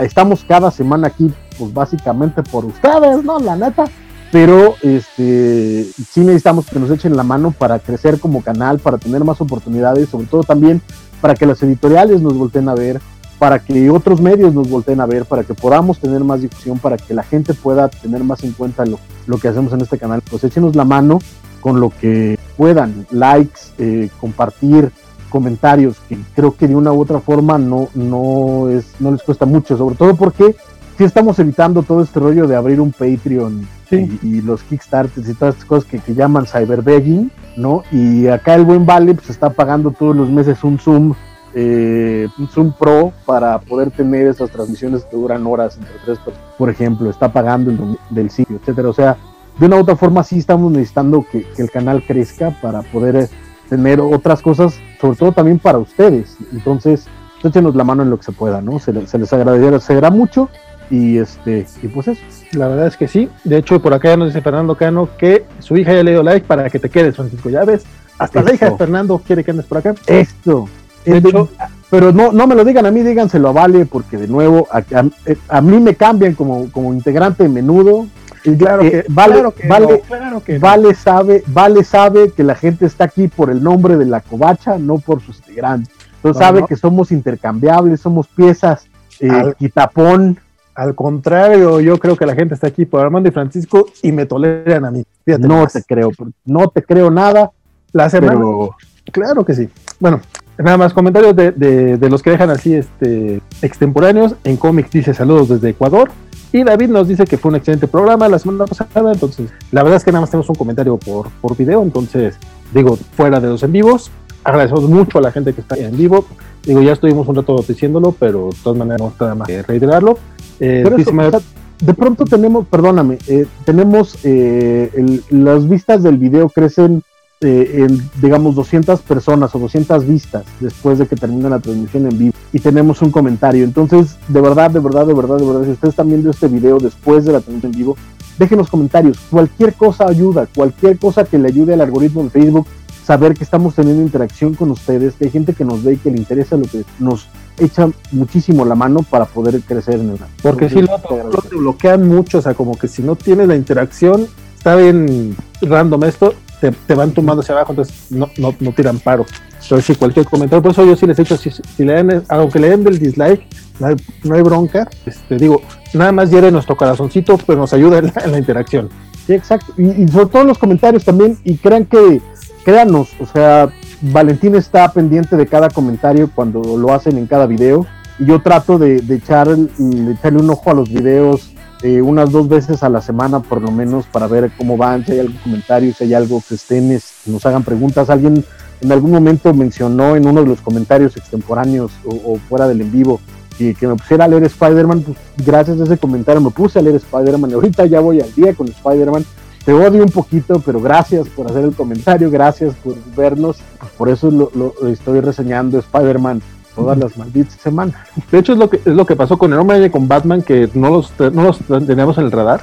Este, la gente nos pidió que habláramos de ellos y nos pusimos al día con esto, este, porque también tú ya estás checando el Detective Comics, que también esta semana parece que no estuvo muy bueno, pero mira, la verdad es, que, No, y aparte es parte de la chamba, o sea, es un poco como dice Juan Carlos, créeme que no es, no es masoquismo y no es que sea placer el masoquismo, que pues sí lo es, no es mi parte de la chamba, ¿no? No es la parte que yo disfruto de toda esa interacción, pero eh, lo hago porque muchas veces la banda nos lo está pidiendo y quiere que también comentemos, si no también terminamos con un programa que terminamos comentando los cómics que leemos nosotros, y creo que también la idea es un poco para para la banda, que es lo que está saliendo nuevo. Cuando cambian un equipo creativo, por ejemplo, traté de hacerlo con Wonder Woman, traté de hacerlo con Flash, traté de hacerlo eh, cada vez que cambian un equipo creativo en un cómic, entrarle para ver qué es lo que está pasando, qué cosas nuevas traen, para poder recomendarlo o no recomendarlo y que la gente tenga como esta, esta mayor eh, información para poder eh, llegarle a nuevos cómics, ¿no? Si no, de verdad, le, leeríamos los mismos cada semana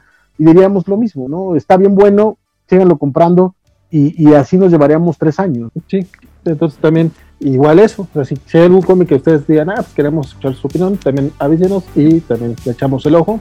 Este, dicho todo eso lo anterior, este, los últimos comentarios que eh, ahorita este, de repente llevan muchos y los agradecemos bastante. Mario Rodríguez, mucho gusto verlos como cada semana. Nos vemos. Este, Fernando dice que ya, le da like a su hija. Eh, vale, habrá regalos mañana en la charla Panini. Eh, Diego, no estoy completamente seguro. Hay veces que pues ahora sí que eso depende mucho de Panini y, nos dicen, antes de entrar a, la charla, nos dicen, oigan, ahora sí va a haber, este, por ejemplo, este jueves sí nos dijeron, ahora no nos autorizó el tío Panini, entonces pues, mañana nos enteramos. Ojalá que sí, porque hay muchos, muchos cómics de terror muy buenos para, para comentar.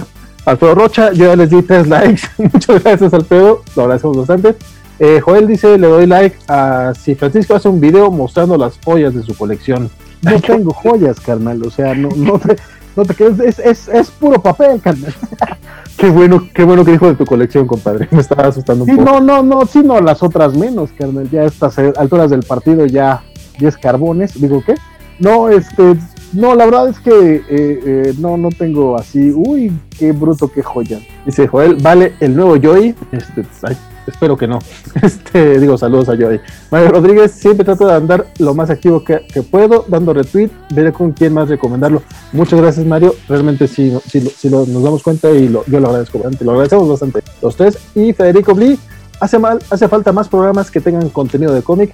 Como siempre, la cosa es ver este, escuchar todos los que tengamos. Este, aparte de nosotros, este, cada semana Café Comiquero tiene contenido de cómic, Comicase tiene contenido de cómic, eh, Sector Cómic siempre está hablando de los lanzamientos nacionales. Echen un ojo a todos estos otros medios que están. Este... Hay donde, te invitan, no te hagas luego, ¿por qué no te vuelven invitar? Ah, sí, Radio Puros Cuentos. De hecho, sí, Puros Cuentos, este, ya llevan dos veces que me, que me reinvitan al programa que, que yo voy a fundar.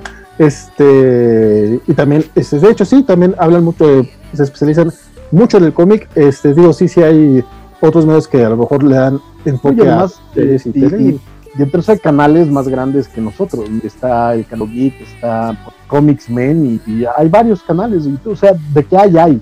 La onda es, también nosotros tratamos de diferenciar. Están, hay opciones, hay opciones. Pues, incluso el mismo, este, nuestro amigo Alberto Calvo tiene Comicverso que publica de hecho la liga todas las semanas en la Covacha, entonces este, si ubican pueden buscarlo a través de la Covacha y llegan allá a Comicverso, vamos. Si hay, este, y se agradece siempre a todos. Y dice, Bernardo, siempre los recomiendo y sigo, ya lo saben, la verdad es que sí, también este, a Bernardo lo hemos visto muy, muy de aquí. Y bueno, pues ya después de toda este, esta perorata, eh, muchas gracias y pues nos vemos la próxima semana. Eh, ya, ya dijo todo Francisco, denle like y todo eso.